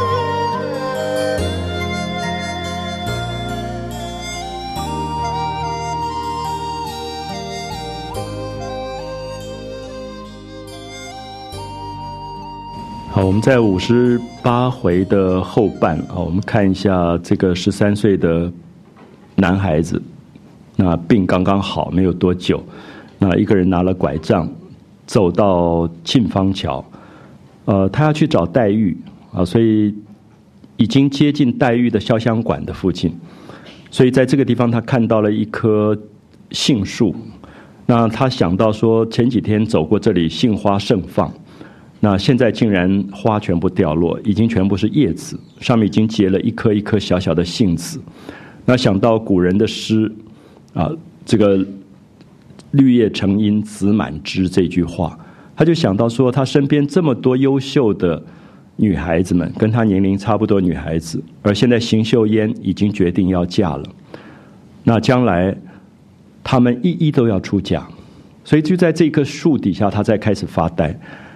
他想到有一天这棵树上也会紫落枝空，就是花不但掉落，有一天连果子也会都掉落。那也想到邢岫烟今天结婚了，那结婚是人间大事，大概也非要做不可。可是陆陆续续这些女孩子都会结婚，而有一天他也想到邢秀烟大概会乌发如银，就是她的黑头发全部会变白，容颜枯槁。那她也不再是现在这样的年轻漂亮，而变成一个老太太。那么宝玉在这里的感伤，其实是一个青春的感伤。他在这里感觉到大观园是他们青春的一个王国，可是这个青春势必最后要唱起挽歌啊！所以我们大概可以看到，在这样的一个情境里面，他会对于青春这件事情的某一种珍惜啊，或者说某一种。照顾，那么才带到偶官的出现。因为我们记得偶官这个反串唱小生的这个小孩子，他是分到潇湘馆的，他分给了黛玉，所以他在那边烧那些纸钱的时候，就刚好是被宝玉看到，所以宝玉就看到有一只鸟来了，这些鸟就在树枝上乱叫乱啼的，那他就想说，这个鸟一定是过去来过。那过去来的时候看到杏花全部盛放，那今天又来了，发现花都不见了，这个鸟一定在哭，啊，这是非常十三岁的男孩子会有的那种反应，说这个鸟一定在哭。他说：“可惜我不是公冶长。”那公冶长是孔子的一个弟子，传说里面他通鸟语啊，就是他听得懂鸟的讲话的内容。他说：“如果公冶长在这里，那么大概也就可以知道这个鸟到底在讲什么。”那么刹那之间。这个鸟就被惊飞了，因为在假山的背后有火光冲出，所以就带入另外一个事件。那么下面我们就看到偶官烧纸钱的事就被发现了。那么这个烧纸钱的事情被发现，这个老妈妈当然他们平常就很憎恨这些唱戏的小孩，就觉得这下抓到把柄，因为你在主人的院子里面烧纸钱，这是不得了的事情啊！就是特别是古代的忌讳。那会犯了大忌，所以就赶快去报告，就要抓了这个偶官去，然后宝玉就挡在其间啊。所以我们从文本上来看，呃，大家看到宝玉正在胡思乱想间，忽然看到一片火光从山石边发出，把麻雀吓飞了。宝玉也大吃一惊，怎么会有火光？所以听见那边有人就在骂偶官：“你要死吗？怎么弄些纸钱进来烧？”好，就一个老太太的声音，就在骂这个偶官，说：“你要死了！你怎么可以在花园里面烧纸钱？”那我们回奶奶去，就是我要去报告这些管家的奶奶们，仔细你的肉啊，就要好好的痛打你一顿。那宝玉听了，越发疑惑起来，就觉得怎么会有人在花园里面烧纸钱？他就赶快转过假山，看到偶官满面泪痕蹲在那里。好，这都是文学写作上非常了不起的地方，就是。宝玉如果以平常来讲，也可能责备，也可能说你怎么可以在花园里面烧纸钱？可是一个人看到另外一个人满面泪痕的时候，其实你知道这背后有很多说不出来的委屈，那他就关心这个委屈。所以这里面《红楼梦》一直在讲说，其实，呃，你设身处地去想的时候，你会对一个人的伤心会有一种关怀。所以并不是说你不去用法律来管或道德来管，而是说法律跟道德之外。人还有一个最深情的部分，那个部分非常的柔软啊，能不能去多照顾一下？他看到偶官满面泪痕，蹲在那里，手里拿着火，守着一些纸钱灰，正在哭泣，在作悲。宝玉就问说：“你给谁烧纸钱呐？快不要在这里烧了。”那宝玉因为不知道原因，就是你是不是给爸爸妈妈烧啊，还是给你兄弟姐妹们烧？那你告诉我他们的名字。写下来，我就叫外头叫小厮们打了包袱到外面去烧。好，已经看到宝玉的那种可爱，就是他是一个主人，他没有立刻责备偶官。他当然说，在花园里烧纸钱是不好的，是不可以的，因为这犯了大忌讳。可是他说，他看到他满面泪痕，他想一定是他最爱的人，那可能是爸爸妈妈。所以他说：“你告诉我名字姓名，那我把它写下来，我让人到外面去烧。”我相信我们今天做主人，家里如果佣人，我们未必有这么多的关心啊。所以这里面，《红楼梦》总是让你吓一跳，就是这个少爷，大家都说他被宠爱、溺爱、宠坏了。可是这些地方，你又不能想象说，宝玉为什么有这么多对底下人的这种关心？他觉得这个人哭到这个样子，那这个他烧的对象一定是他最怀念的。那他觉得这里不能烧，那我来帮你处理吧。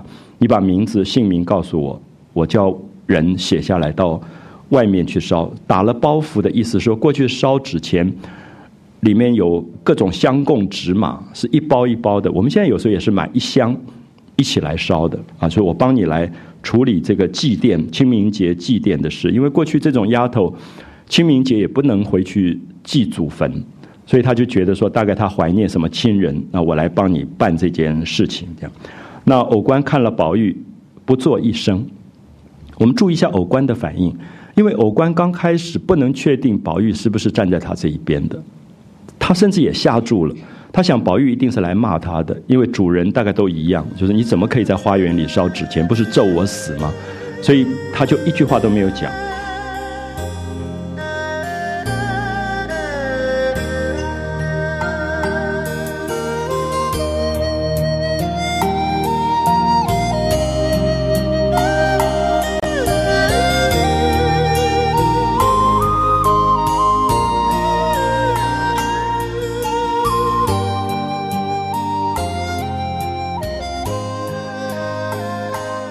宝玉问了好几次，他都不回答。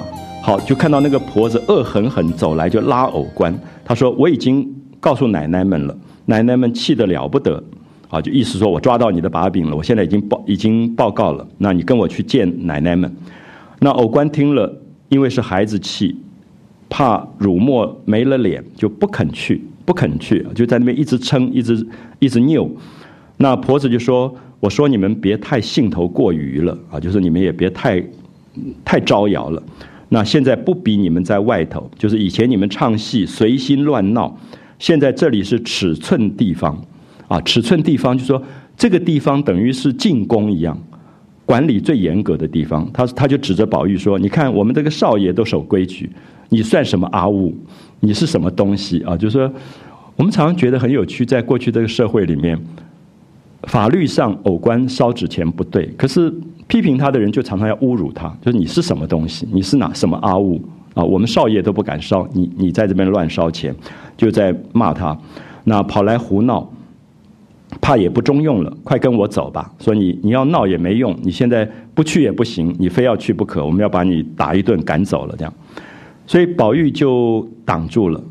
宝玉说没有烧纸钱呢，说他没有烧纸钱，所以你看到宝玉。还不知道事情的真相，可是他至少看到一个人满面泪痕，他觉得他要保护这个人，所以他就跟那个老太婆说，他没有烧纸钱，他因为是林黛玉房里的佣人，林黛玉常常喜欢写诗，对不对？那个诗写不好了，那个草稿要烧，他在烧他的稿子，写过字的这个这个稿子，他说你没有仔细看，你错告他了，好，宝玉就替他。掩盖了。那偶官本来是很害怕的，这个时候偶官发现，哎，宝玉在帮他，宝玉是站在他这一边的，所以偶官就很得意了。你知道那个唱，这就是唱戏的好处，就是反应很快，他立刻就不怕了，然后他就转忧为喜，然后就说：“你真的看到是纸钱吗？我烧的不是纸钱呢，我烧的是这个林黛玉写过诗的这个草稿啊，这样子。”那那个老太婆就很生气，因为。宝玉也不会说谎，因为地上那个纸钱还没烧完，所以那个老太婆就抓着那个地上还没有烧完的这个纸灰里面的一一些纸钱，说还变，你还嘴硬。他说：“你看有证据在这里，明明烧的是纸钱，所以连宝玉都在说谎所以宝玉这下也不知道怎么办。所以我我想这里很好笑的一点是，宝玉本身是一个少爷，所以他真的是连说谎也不太会，他只是好心而已。那这个时候怎么办？你已经被抓到证据了。”你你要再怎么去转变？所以宝玉灵机一动，就说：“哎，我老实跟你说，我因为不是前一阵子生病了吗？那因为林黛玉要回苏州，我就生了病。那生了病以后，我就梦到了杏花神。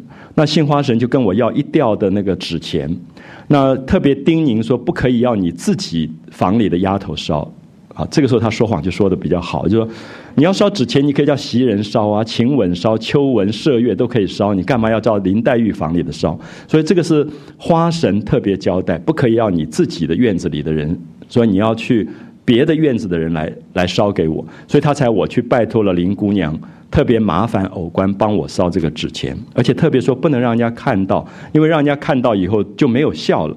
他说本来我烧这个纸钱，是因为我冲了杏花神，我现在烧了这一吊白钱以后，我的病就会好。那你现在一撞出来，知道了，我又讲明白了，表示我的病不会好，我就会死了。好，这个老太婆吓坏了。你看到宝玉就编了这一段话，说我们。在玩一个游戏，我们这个游戏是我们要烧给杏花神的，可是现在被你撞破了，而且本来明明白白不能够要讲出来，现在非要讲出来不可，所以全部破功。他说：“好吧，偶官，你去跟他去回奶奶，就说是他冲撞了，所以我大概接着就要死了。”那这个老太婆就吓坏了。所以我们看到宝玉当然有他的顽皮啊，就这种小孩子在这个时候，他要保护偶官，可是他就编了一套一套谎话。所以我们呃读一下他这个文本啊，那他这个老婆子要拉着偶官的袖子就要走的时候，宝玉就把偶官拉住了，然后用拐杖敲开婆子的手。你注意这个动作，因为这个老婆子有点凶狠，就抓着这个偶官的袖子就这样拖。那宝玉就觉得干嘛对人这个样子，就拿他的拐杖把他的手挡开，啊，就说你不要这样子，你不要拉他。然后他说，呃，我老实告诉你。我昨天做了一个梦，梦见杏花神跟我要一挂一挂白钱，不可以叫本房的人烧啊，就是不可以用我自己的丫鬟烧，那要一个生人替我烧，所以我的病就会好得很快，所以我就请了这挂白钱，然后巴巴的拜托林姑娘，让偶官来替我烧，那是替我烧了以后可以助衬，就是消灾的意思，原来不许一个人知道的。所以我今天好一点了，才能够起来，偏偏被你看见了，我现在又不好了，都是你冲的，啊！这个老太婆就被他吓坏了。他说：“你现在还要告他？”他就跟偶官转过来说：“偶官，你跟他去吧，见了他们，你就照我的这个话说，等老太太回来啊，就是等贾母回来，我就说他故意来冲神旨，保佑我早死的。”那这个老太婆这一下吓吓坏了，就说。如果贾母回来知道这个事，她吃不了兜着走。那当然，你看到宝玉有一点顽皮，可是宝玉也会觉得，在青春的世界，他们会自己有一种默契，来联合起来去对抗外面，去压迫这个青春的力量啊！我想，我们想一想，我们中学的时候怎么去跟那个教官斗法，就知道。我想那个很奇怪，就是在那个年龄当中，他有他自己的一个世界，他总觉得。教官是要害我们的，当然长大以后你也许觉得并不是如此，可是他会划分这个东西，他会觉得他们不懂我们这些老师这些大人，他们不懂我们，所以他就把这个老太婆的这个部分跟偶官的部分就把它划分开来了。那这个老太婆听了以后，赶快就丢下纸钱，就陪笑，就拜托央告宝玉说：“我原来不知道这些事情，那二爷，你如果……”回了老太太，告诉了贾母，我这个老婆子岂不完了？那我现在赶快回奶奶们去，就说是少爷你要祭祀，我看错了。那宝玉就说你也不用再回了，我就不说了啊。宝玉就是那种大事化小，小事化无的，就说你不必说了，我也我也不会再去告了哈，我们就了。他其实就是要要救下偶官，只要把偶官救下来，他就算了，他他也不会去折磨这。老婆子啊，就基本上宝玉有一种很仁慈的这种这种心。那这个老婆子就说：“我已经回了，叫他们说要我来把偶官带去，那我怎么办呢？”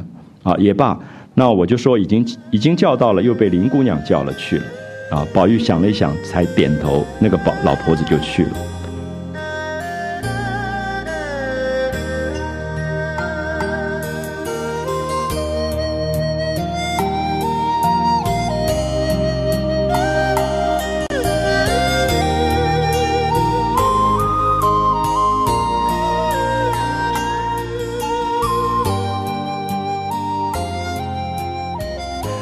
这个老头老婆子走了以后，就剩下宝玉跟偶官，啊，他们都是青春王国里的人，所以宝玉就问他说：“你到底是为谁在烧纸啊？”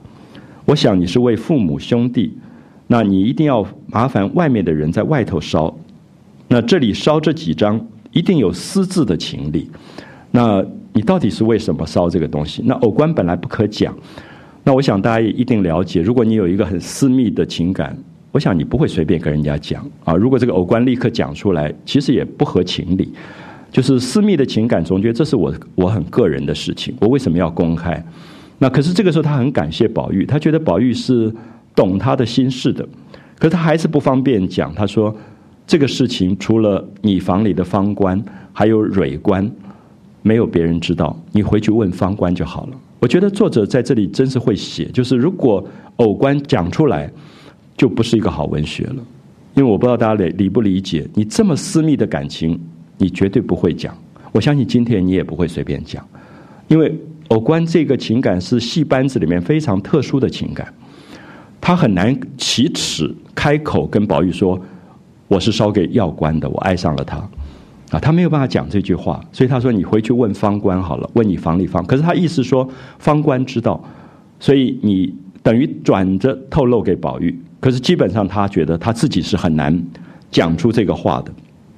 所以他就回答，呃，宝玉，他知道宝玉有保护他的意思，也是跟自己一派的人物啊，就含泪，他说：“我这个事，除了你屋里的方官，还有宝姑娘的蕊官，没有第三个人知道。那今天忽然被你遇见，又有这段意思，就是你保护我，少不得我要告诉你，你只不许再对一个人讲你不跟不许跟别人讲。”因为我想，这种私密的情感，它有它的珍贵性，啊，所以他他觉得你跟我很好，我觉得你是跟我一路的人，我让你知道，可是你不不可以跟别人讲，所以我觉得我们今天的社会里，常常有时候不太尊重个人的隐私情感。那隐私的情感的可贵，刚好就是他隐私，他只能跟自己或者很少数的人分享。那那种动不动就上电视去讲的情感，你总觉得很怀疑，因为隐这不是隐私的东西。所以我就觉得，今天连偶官这样的小孩子，他都知道这是我很隐私的部分，我不会随便跟你讲的。那因为你跟我有特别的一个缘分，我才跟你分享这个这个部分。他说：“你回去被被人悄悄问方官，被人就说不要让别人知道，你偷偷的问方官。”那说完就走了。宝玉听了，心下纳闷啊，就觉得到底怎么回事？就踱步到潇湘馆，看看黛玉，黛玉。越发瘦的可怜了，那问起来比往日却好了一些。那黛玉看到宝玉也比以前更瘦了，想起往日之事，就是因为他要回苏州，所以生了病，不免流下泪来啊。所以这个黛玉照例一定要还眼泪的，又流下泪来。所以他们稍微谈一谈，他就催宝玉回去休息调养。所以你看到宝玉跟黛玉的深情，到最后是无话可说。两个人常常坐在那边，没有什么话讲。说你瘦了，他说你也瘦了，大概就是这样子。就是那个情感到这种程度的时候，好像没有什么其他的客套应酬的这些东西，所以就过去了。好，宝玉就回来了。那宝玉回来就记挂着要问方官说偶官为什么烧纸钱的事情。可是旁边有湘云、有湘菱，然后袭人他们都在一起说笑，他又不好问。所以你看到这是宝玉了不起的地方。我们今天如果一个，我觉得媒体记者今天特别应该看这一段，就是常常当着大众在问很私事的东西，可是宝玉绝对不问，因为宝玉觉得这是私事，而且他答应偶官不可以当众问，所以他就觉得等一下方官一个人的时候他才问，他绝对不会当着一大堆人就问起来，所以这里面有一种教养在里面，也有一种慈悲，真正的慈悲。呃，在里面，所以你看到电视，你最恐怖的是说人家在那边火灾，然后一个爸爸哭得一塌糊涂，说你儿子死了没有这样子，你就觉得那个媒体真是恐怖，因为他已经完全没有人的关心在里面了，好像生怕没有人死，他希望那个东西变成一个新闻可以报道的事件，而不是说这个时候那个人多重要，去安慰这个人。好，所以我想宝玉这里清清楚楚就是他答应偶官，所以这个事情他绝对不张扬。啊，绝对不会在那边说，哎，方官刚才偶官烧纸钱到底是什么呢？他爱上谁了之类的，他绝对不是这样的一个一个人。所以我们看到中间又插了一段，就是方官就跟他的干妈去洗头了。他这个干妈又很糟糕，就叫他的自己的亲女儿先洗过，洗过以后就把那个剩的水说方官你来洗头。那方官就生气，就是说你偏心，你怎么把女儿剩的水给我洗？那我每一个月的月钱、薪水都是你拿着，你沾我的光还不算，反而给我剩东剩西的。好，这个就是唱戏的好处啊！因为唱戏以后，语言伶俐，口角锋芒，而且他也容不得下委屈。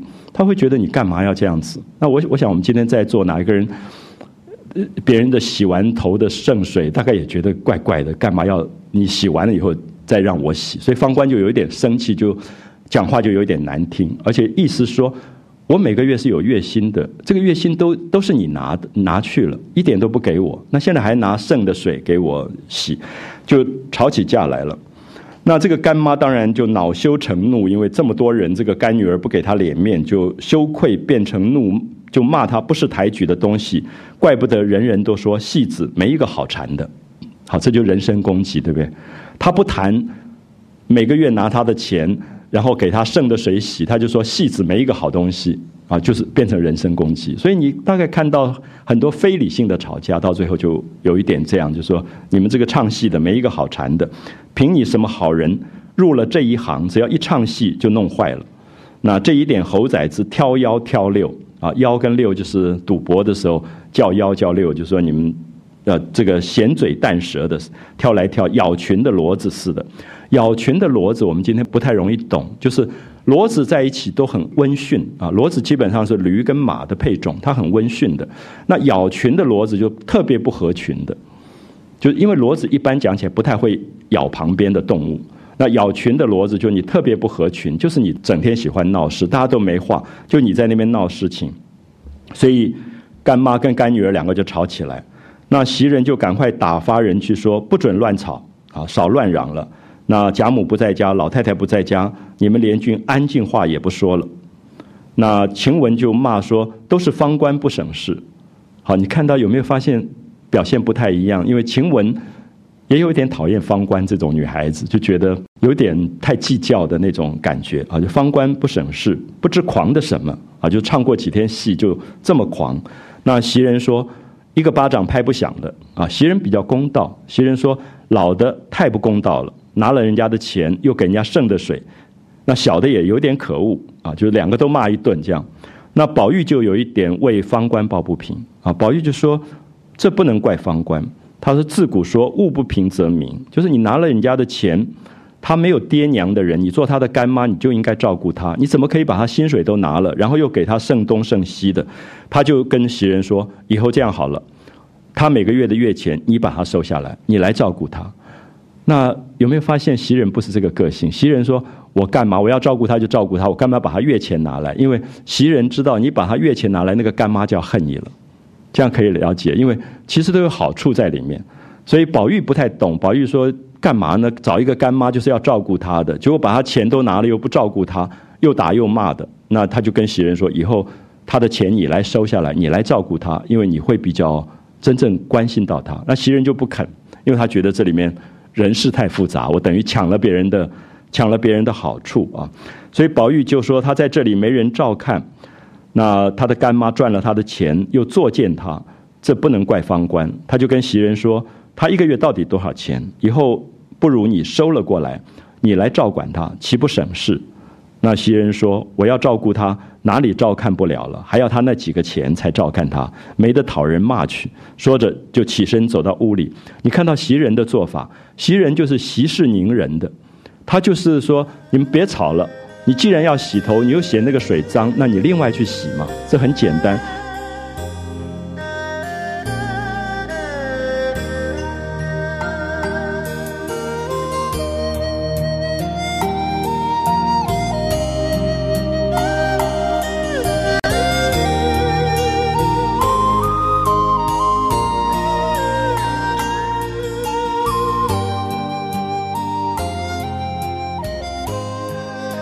所以袭人就拿了一瓶花露头油，好，你注意一下，当时他们用精油的花所蒸出来的那个精油就是花露啊，花露头油，还有一些鸡蛋、香皂、头绳之类，叫他去自己去洗头。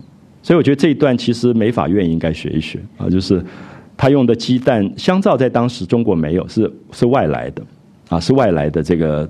呃，洗头的东西，那头绳就说他们头发因为很长，所以洗的时候大概都一部分一部分扎起来，然后这样去洗，那就给他交给一个婆子说送给方官说你自己拿些水去洗，不许再吵闹了。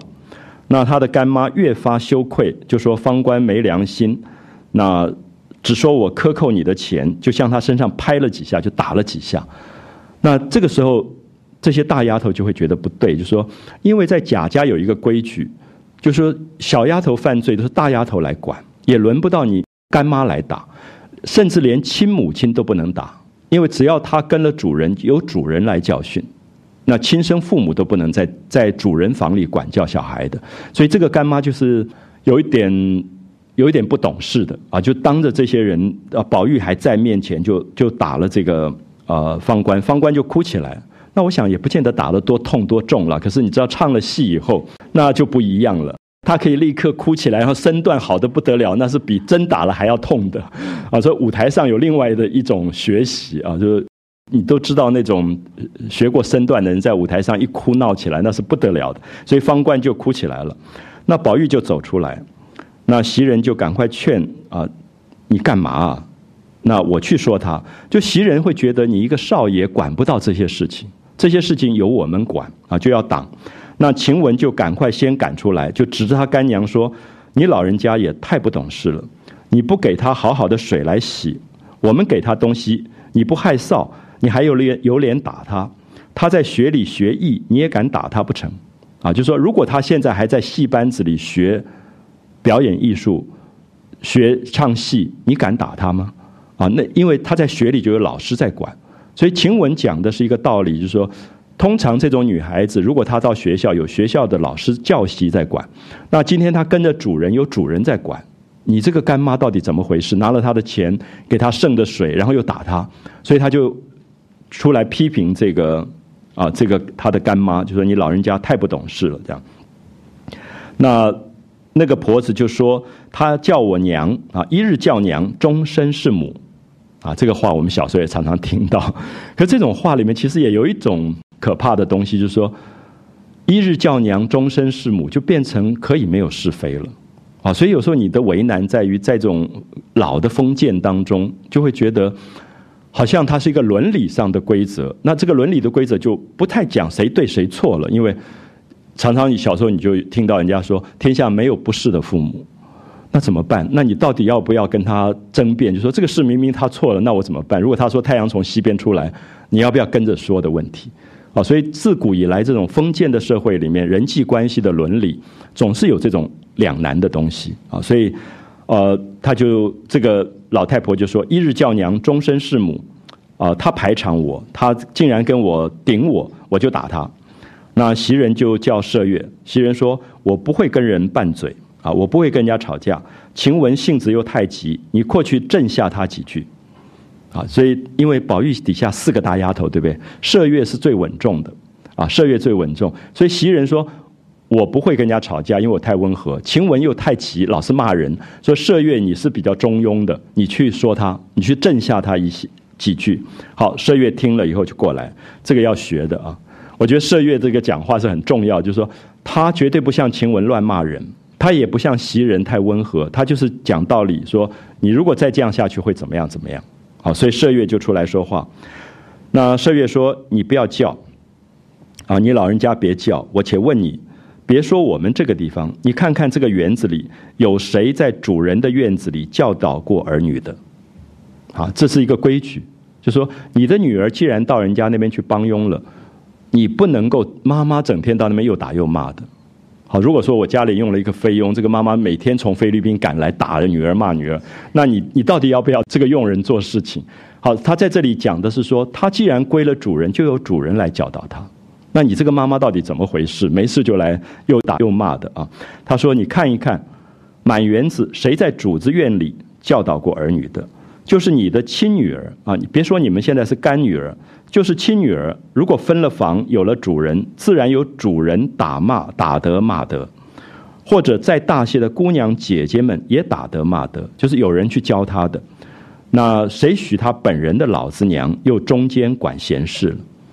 好，这是。”我们前面没有看到贾府的规矩，就贾府的规矩，主人可以管佣人，大的丫头可以管小丫头，可是亲生母亲、父亲反而不能管，因为你本来在这个地方，我们说公领域，它是一个职位的问题，因为他的干妈的职位是比方官还要低的，他是在外面打扫院子的，所以他这个时候不能讲说这是我的干女儿，我要管她。那其实是职位上的这个问题，所以麝月就讲给他听。那如果你们都要这样管起来，那又要叫他们跟着我们学针线做什么？就是这些小孩子来，我们教他们刺绣，教他们做针线，教他们做事。那我们要怎么去教他们？他说：“你越老越没规矩了。”他说：“你前几天不是看到坠儿的妈妈来吵吗？你也跟着他学。你们放心，这几天因为贾宝玉生了病，老太太又很忙啊，没有空，所以我没有回。等过两天，我们痛痛快快回一回，我去全部报告一下，大家把威风煞一煞才好。”宝玉才好了些，连我们都不敢大声说话，啊，就宝玉病才刚刚好，身体还很虚，我们都不敢大声讲话，怕惊吓了他。你们在这边大吵大闹的，那哪里像一个大家子的这个这个规矩？你打的人啊，狼嚎鬼叫的啊，就是你在那边打方官，我我觉得方官大概多多少少有一点在夸张，就是狼嚎鬼叫，就是因为唱过戏，所以声音又好，所以就大叫大闹的。所以狼嚎鬼叫的，那上头就是贾母这些人出去才几天，你们就无法无天的，眼睛没有我们，再两天你们不是就该打我们了吗？啊，你不要他不要你这个干娘，怕粪草埋了他不成？就是他没有你这个干妈又怎么样呢？那你看到麝月就讲了一段话，而这段话是真正来压服这个。老太婆的就说：“你这样下去，你就只好被赶出去了。你不要说干妈，她干嘛要你这个干妈？她没有你这个干妈，她也不会死啊，他也不会被粪草淹埋了。他怕什么？好，宝玉，你看到宝玉的反应，宝玉就拿拐杖在打门槛。这里面最可爱就是宝玉其实非常非常仁慈。如果是一般人，可能宝玉就打这个老太太，可他不会，他是敲门槛，说怎么这个样子啊？就说。”呃，这些老婆子们都是铁心石头肠子，啊，怎么对人这个样子？所以刚才已经发生那个偶官的事情，现在又发生方官的事，他觉得人怎么会这个样子？怎么会到了某一个年纪以后，好像就失去了那个对人的关心、对人的疼爱，变成这么铁心石头肠子？他是真是奇怪，他不能照管啊！你做干妈的不去呃照顾他，反倒错磨他，每天折磨他。那天长地久如何是好？都撵了出去，不要这些重看不重用不重吃的，好，所以宝玉就在那边讲了有一点气话，就说都把他赶出去，这些中看不中吃的，那个婆子就羞愧难当，一言不发。好，下面你看一下方官是不是在演戏啊？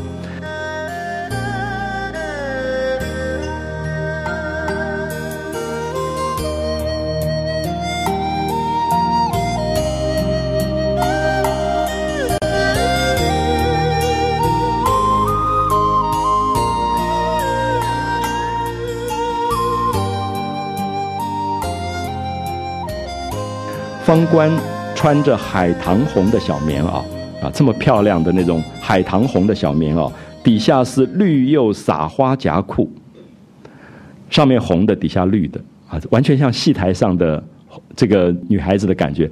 那其实做丫头的时候，你看到袭人身上通常都是比较中色调的，可是这个女孩子真的是唱过戏的，所以你会觉得真是漂亮。就是上面是海棠红小棉袄，底下是绿釉的撒花夹裤，敞着裤腿。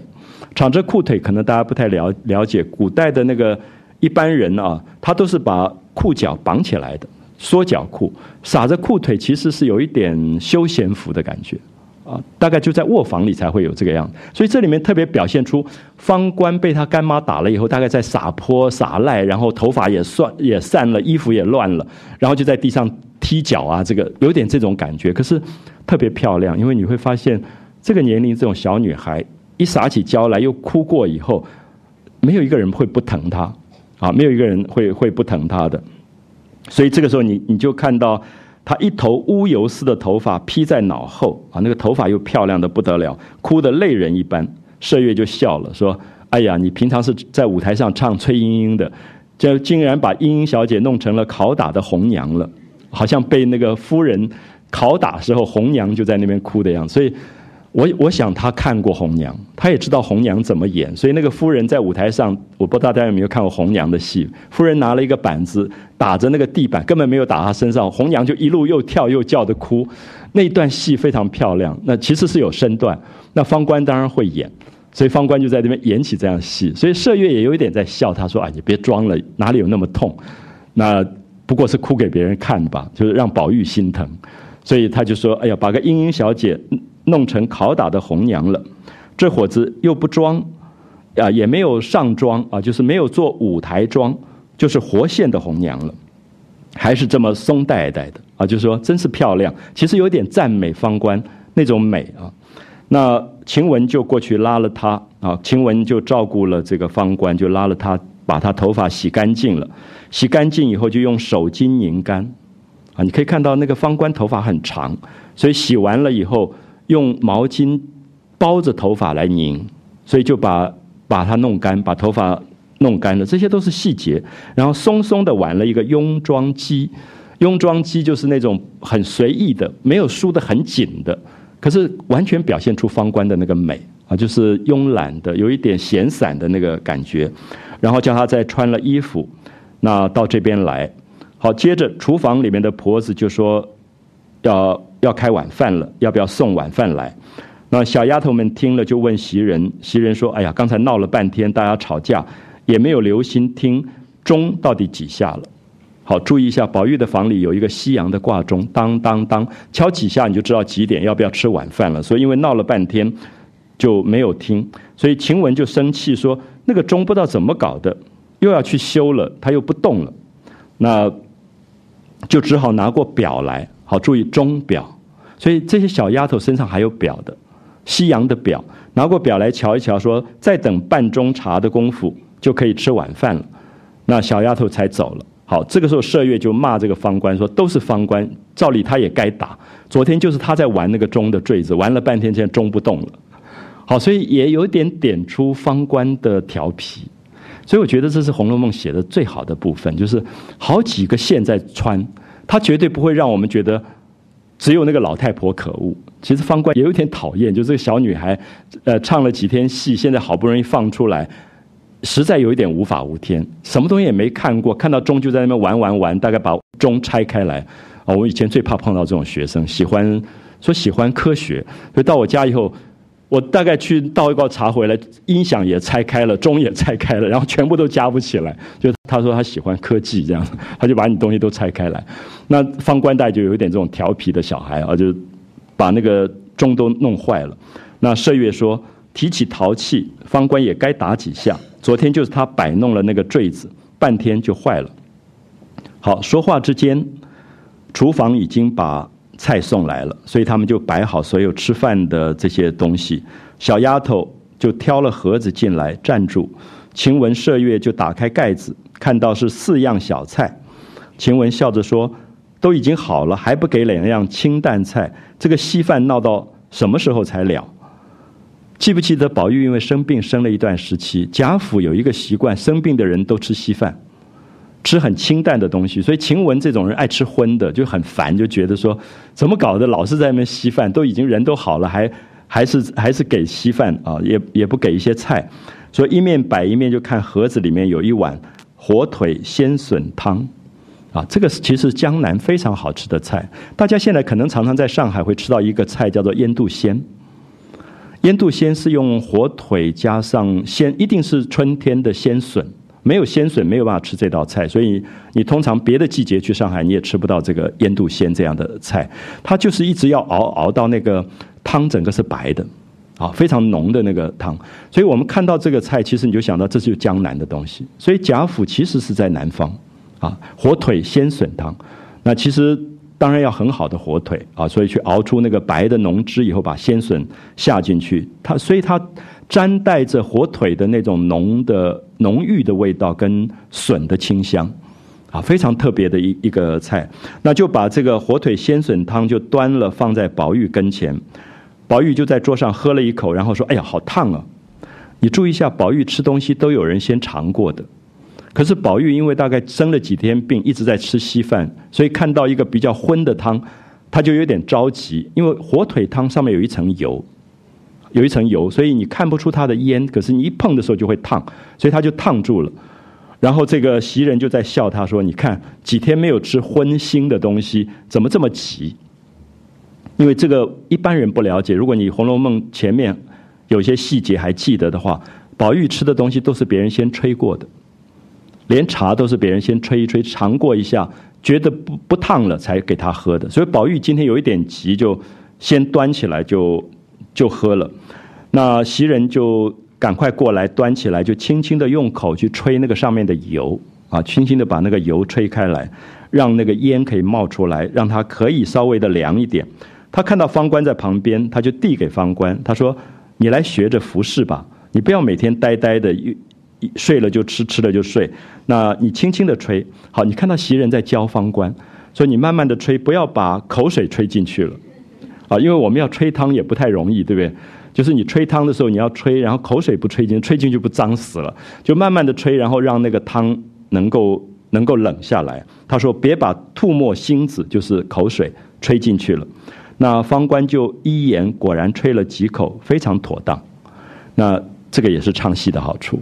好，唱戏所有的动作控制分寸，手都好。所以他干妈在外面看到了，他干妈就觉得这小女孩吹汤一定不妥当啊！万一吹吹翻了、打了怎么办？他干妈就一路冲进来说：“让我来吹！”这样，马上就被骂出去了。那晴雯就说：“这个碗砸了都不会轮到你吹的。”好，这里面当然在讲宝玉的房里那个丫头的阶级森严，啊，阶级森严。那这一段你会觉得这个方官的妈妈有一点自讨没趣，可是也也真的蛮可怜。就是她是做粗工的人，她不了解宝玉房里那种细致文雅到什么程度，所以她就竟然就冲进来，就是要要帮忙吹那个啊吹那个汤。所以这一段其实可笑，可是中间有一种可悲的东西。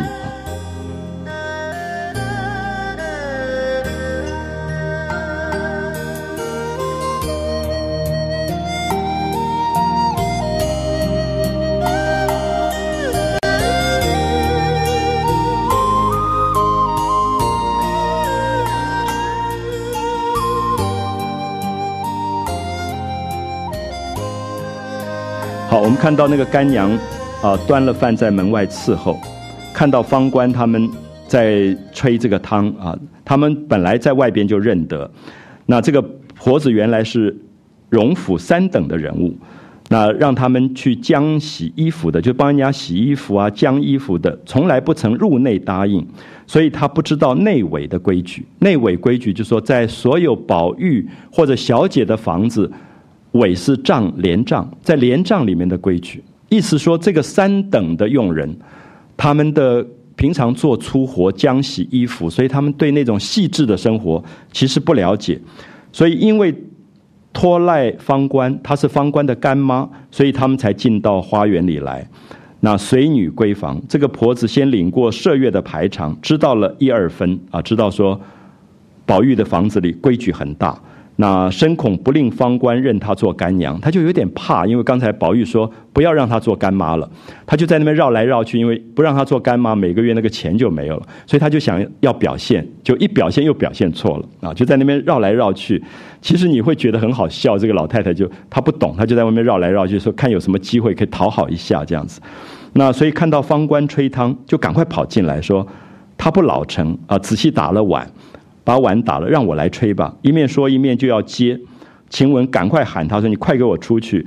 那方官扎了碗，也轮不到你吹，啊，你什么空？怎么跑到内阁里来了？啊，内阁就是宝玉的房子，有一个一个隔间的，你怎么会跑到最里面的隔间来了？还不给我出去？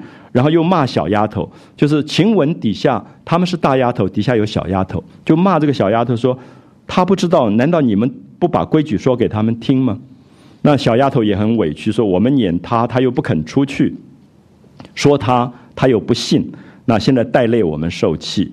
好，这些小丫头就转过头来跟这个老太婆交代说：“你现在相信了吧？我们到的地方，你有一半都到不了，何况又跑到我们都到不了的地方。有没有发现那个阶级？就是这个小丫头，他们可以到里面去一下。他说：我们到的地方，你有一半都到不了。”那我们到不了地方，你更到不了。你怎么会跑到里面去？就是说，这个三等的佣人竟然跳过了好几层，跑到宝玉的房间里去了啊！那这还不算，还伸手动嘴的，一面说一面就推他出去。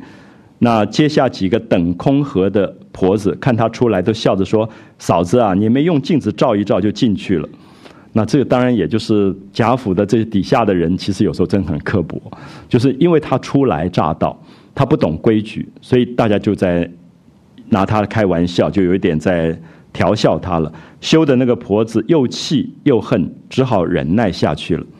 那方官吹了几口，宝玉笑着说：“好了。”仔细伤了气，你看到宝玉的心思啊。旁边有一个这么美的丫头在帮他吹那个汤，然后他就说：“好了，应该可以，可以喝了，不要再吹了。”他想到方官是唱戏的人，唱戏的人不要一直吹吹气，以后他会伤了他的元气。他希望留着他的嗓好嗓子，他希望留着他的好的那个气力。所以说：“好，你别吹了，仔细伤了气，你尝一口，好了没有？”啊，就是你尝尝看好了没有？所以方官不太敢，啊，就是你家里有一个菲佣，你说，哎，你你先尝一口好了，我再喝。那个菲佣带也不太敢，啊，就觉得说这样不是有点脏吗？我把你弄脏。可是宝玉的习惯从小是如此，他身边最贴身的几个丫头都是先替他尝一口以后他才吃的，所以方官就有点半信半疑的啊，那以为他在开玩笑，就笑着，那看看袭人。啊，袭人就跟他说：“你就尝一口，不妨事啊，你就尝尝看。”那晴雯笑着说：“你瞧，我尝。”所以晴雯就喝了一口。那方官看到如此，也尝了一口，说：“好了。”就递给宝玉。那我不晓这个这个汤，晴雯喝了一口，方官又喝了一口，大概剩一点点，大概本来也就是一小碗。可是宝玉基本上，大概宝玉的快乐也在这里，就是宝玉所有生活里美好的东西，是想跟这些人一起分享的。啊，所以他常常喜欢看着身边的丫头把最好的东西尝一尝，啊，就让他们也分享分享一点。那宝玉就呃喝了半碗汤，吃了几片的笋，然后又吃了半碗的稀饭，就罢了。你看到宝玉吃东西吃到这么少，啊，非常清淡，当然也是因为病刚刚好。那大家就把所有的筷子啊、盘子啊、碗就收出去。那小丫头又捧了脸盆。还有洗洗漱口的东西都带来，那宝玉就洗完脸，漱了口，那袭人他们就出去吃饭了。好，这个时候你看到绕了半天，有没有发现偶官烧纸钱的事现在还没有解决？因为一直有人在方官旁边，所以宝玉没有机会讲。可是宝宝玉有多大的耐性，可以绝对不揭人隐私，所以他就一直在等，一直等。现在觉得是机会了，因为他们都去吃饭了，他就递了一个眼色给方官。那这也是方官聪明，这又是学戏的好处。我们刚刚讲说，晚上睡觉以前那个香要点一支点完，所以这个方官的眼色马上就懂了啊，他完全懂得眼色，所以他就知道说宝玉有话要跟他悄悄的说啊，所以宝玉递个眼色给他。方官本来就聪明，又学了几年的戏，何事不知？就是装头疼，就说：“哎呀，我头疼，我不吃，你们先去吃吧。”所以他就没有去。那我等一下饿了。呃，我再吃吧。好，所以这个他就没有去吃饭。袭人也关心他说：“你你既然不吃饭，你就在屋子里陪宝玉，你跟他作伴。那我把这个稀饭给你留着，等一下你饿了再吃。”说着，大家都走了。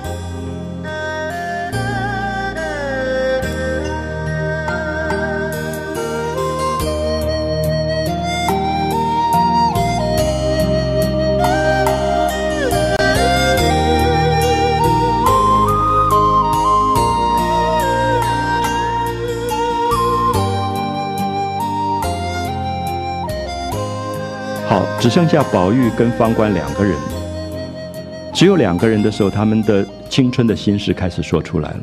然后这个宝玉就说：“刚才偶官在烧纸钱，然后哭得一塌糊涂。那也看到了火光，然后他要被告。那结果宝玉就说了谎，就把他保护下来。那不晓得偶官到底烧钱给谁，烧纸钱给谁？那偶官说叫我来问你。那。”你到底知不知道？就告诉了方官，又问他说：“他到底在祭祀谁呀？”那方官听了就满面含笑，然后又叹了一口气：“哎呀，这个事，他说可笑可叹。”所以我想，在同学之间，也许国中的时候都会觉得有一些事情讲不清楚，啊，就说你很难解释这两个人情感是什么。这两个女孩子，她们两个像情人一样的在一起，然后觉得好像又又可贵，可是又觉得可笑，就是这两个人怎么会假戏真做，然后在舞台上演一对爱人，然后在下了舞台也变成真的爱人，那他就可笑可叹。他说：“呃，宝玉就问他说，到底他记得是谁？方官就说他记得是死了的药官，啊，已经死了的那个药官。宝玉说这是友谊啊，也是应当的，就是你们从小一起长大，都是朋友一场。那药官死了，他记。”要官也是应当的，那方官就笑着说：“哪里是友谊啊？因为友谊的话，只是一个单纯的朋友。”他说：“这个偶官是有一点疯傻的想头。”他说他自己是唱小生的，要官是唱小旦的。他们在舞台上常常做夫妻，虽然是假的，可是每天演那两些曲文排场，都是真正的温柔体贴。好，大家可以了解，你在舞台上你不能说假的，所以就不够温柔、不够体贴。舞台上是加倍要演那个温柔体贴，就是偶官疼要官、爱要官、关心要官，下了舞台怎么办？因为分不开了，他回不来他自己的角色，他就真的变成了这个男性的角色。所以我们完全可以了解，有两个原因：一个原因是这个年龄本来性别不确定。第二个是因为你在舞台上扮演的角色就会变成他真的角色，啊，所以我们知道过去其实，在戏班子里这种事情非常非常多啊。可能大家看到《霸王别姬》的故事里面，其实也在讲这个东西，就是戏班子里面的假戏真做，因为它变成一个纯粹同性的一个世界，所以他的扮演就变成了真的。好，所以他就解释到说，他们每天在舞台上都是真正的温柔体贴，所以两个人就疯了。虽然不做戏，寻常饮食起居，两个人竟是你恩我爱。药官一死，他哭得死去活来，至今不忘。所以每次过清明节就烧纸给他。可是有趣的是，药官不是死了吗？所以又补了一个缺，就是蕊官。蕊官又唱小旦。那他看了也是一样温柔体贴，因为在舞台上还是要温柔体贴，所以下来他也对蕊官很好。那他们这个同样戏班的人就问他说：“哎，偶官你怎么搞的？你不是爱药官吗？那药官死了，你怎么又又对那个蕊官好呢？”那这偶官自己也无法解释，因为这种情感很复杂，小孩子也没有办法解释。他说：“好像男人呐，男人太太死了，他还念前妻，可他也可以续弦呐。”好，你就看到这一段讲的很有趣，在讲。小孩子虽然小，可能十一二岁，其实他们在学大人的世界，他们也在学大人的伦理，所以偶官就变成了一个男性，就会保护女性。那药官死了，补了一个蕊官，他同样对蕊官也很好。所以记不记得他跟宝玉说这个事情，方官知道，蕊官也知道，蕊官就是宝钗的那个那个在宝钗那边做丫头的，所以他也爱蕊官，所以他自己也不去隐瞒这个事情。他说。我只要不念那个旧情就好。那我们读到这里，我们觉得又可笑又可叹。可是宝玉竟然叠足叹息，他觉得完全合他的心意那种感觉。那偶官就解释说，比如男子死了，妻子那一定要续弦的。那如果续弦不把死的丢开不提，就是清明节你还会祭祀前妻，就是情深意重了。如果因为因死的不续弦，孤守一世，防了大劫，也不是礼死者，那也不是一个礼数，死者反而不安了。好，所以这里面我们看到，大家会不会觉得曹雪芹其实非常现代感？他并没有用古代的那个伦理，他反而觉得人的情缘本来是一段一段的。那在不得已的状况里，你有新的情缘，可是你对旧的情缘你并没有忘记，其实就是情深意重。啊，他用了一个非常现代的方法在解释这些这些事事情。那方官说：“你看是不是又疯又呆？说来真是好笑。”那宝玉听了这篇呆话，刚刚好合了他的呆性，又是欢喜又是悲叹，又称其道说：“天生说天既生这样的人，又何用我这个须眉浊物颠辱世界？”所以就拉住方官说：“你告诉他，我有一句话要叮咛他。”我如果亲自对他讲，未免不便啊！这也是宝玉了不起，说因为他觉得这个真的是私密了。偶官这个事情让他知道，他自己也不好意思，因为其实，也许在今天我们都觉得这些事情非常私密，所以宝玉觉得我不方便跟他讲，那你帮我传话啊！你告诉他说，以后不要拘泥这些礼节，不要再烧纸钱了。那烧纸钱都是后人的异端。并不是真正孔子遗训 啊，就是说，其实是后来人乱弄出来的。他说以后逢时按节，就是清明节啊，或者那个人的祭辰啊，只要准备一个香炉，到那个日子随便焚香，一心虔诚就可以感动神了。所以记不记得宝玉其实常常在祭祀的时候就是一个香炉，所以大概曹雪芹很讨厌民间祭祀这种很累赘的一些客套。什么五指枯木啊，一个喇叭吹的吵得要死啊，或者是这种，呃，甚至跳脱衣舞，什么都来了。那宝玉会觉得说，你真正感动神，你就是一念虔诚，你就是一个香炉，有一个香就可以了。他说，甚至到了仓皇流离之日，那我觉得这个是在讲曹雪芹自己，就是生命有一天落难，兵荒马乱，你香炉都没有怎么办？那我觉得曹雪芹如果不落难过，不会讲这句话。就是你，你有钱的时候，你安定的时候可以摆排场。可是人生有时候真是仓皇流离。好，在那种最落难的时候，你什么都没有的时候，你到底怎么办？所以我记得小时候在刚战乱过以后，童年第一次的祭祖先是一个香烟罐子，里面放了米插的香。因为当然你逃难的时候不会带祖宗牌位啊，什么香炉这种东西。可是那个大概是我记忆里面最慎重的一次祭祖。因为就觉得说战争里面逃难，然后刚刚好安定了，所以可能就是好不容易捡到一个空罐子，一个香烟罐，里面装了米，就祭祖先了。那所以我想，曹雪芹是落难过的人，所以他也会觉得人间最可贵的其实是情深意重，那也不在这些这些礼节。他说，等到仓皇流离之日，连香也没有，随便有土有草，只要干净就可以做祭祀。不读死者享祭，就是鬼神也都可以来分享。他说：“你看看我的桌子上，常常就设一个香炉，不论日期，时常焚香。他们别人都不知道我的缘故，我心里却各有所因。那随便有新茶新水，共一盅两盏，或者有鲜花鲜果，甚至荤羹新菜，只要心诚意结，就是佛爷也都来享。”所以说，只在静，不在虚名。以后叫他不要再烧纸钱了。我想这一段是曹雪芹了不起的宗教观。所以我想，我们也可以反省我们的宗教观。就其实我们在日常生活里太多太多的虚饰的礼节，总觉得那些排场好像才叫做敬意。那曹雪芹提醒的说，人在仓皇流离的时候，就是土跟草。你在地上没有香案，没有香炉，一样祭祀。因为祭祀不在于外在的形式，而这外在的形式反而恐怕也反而玷辱了真正的神明。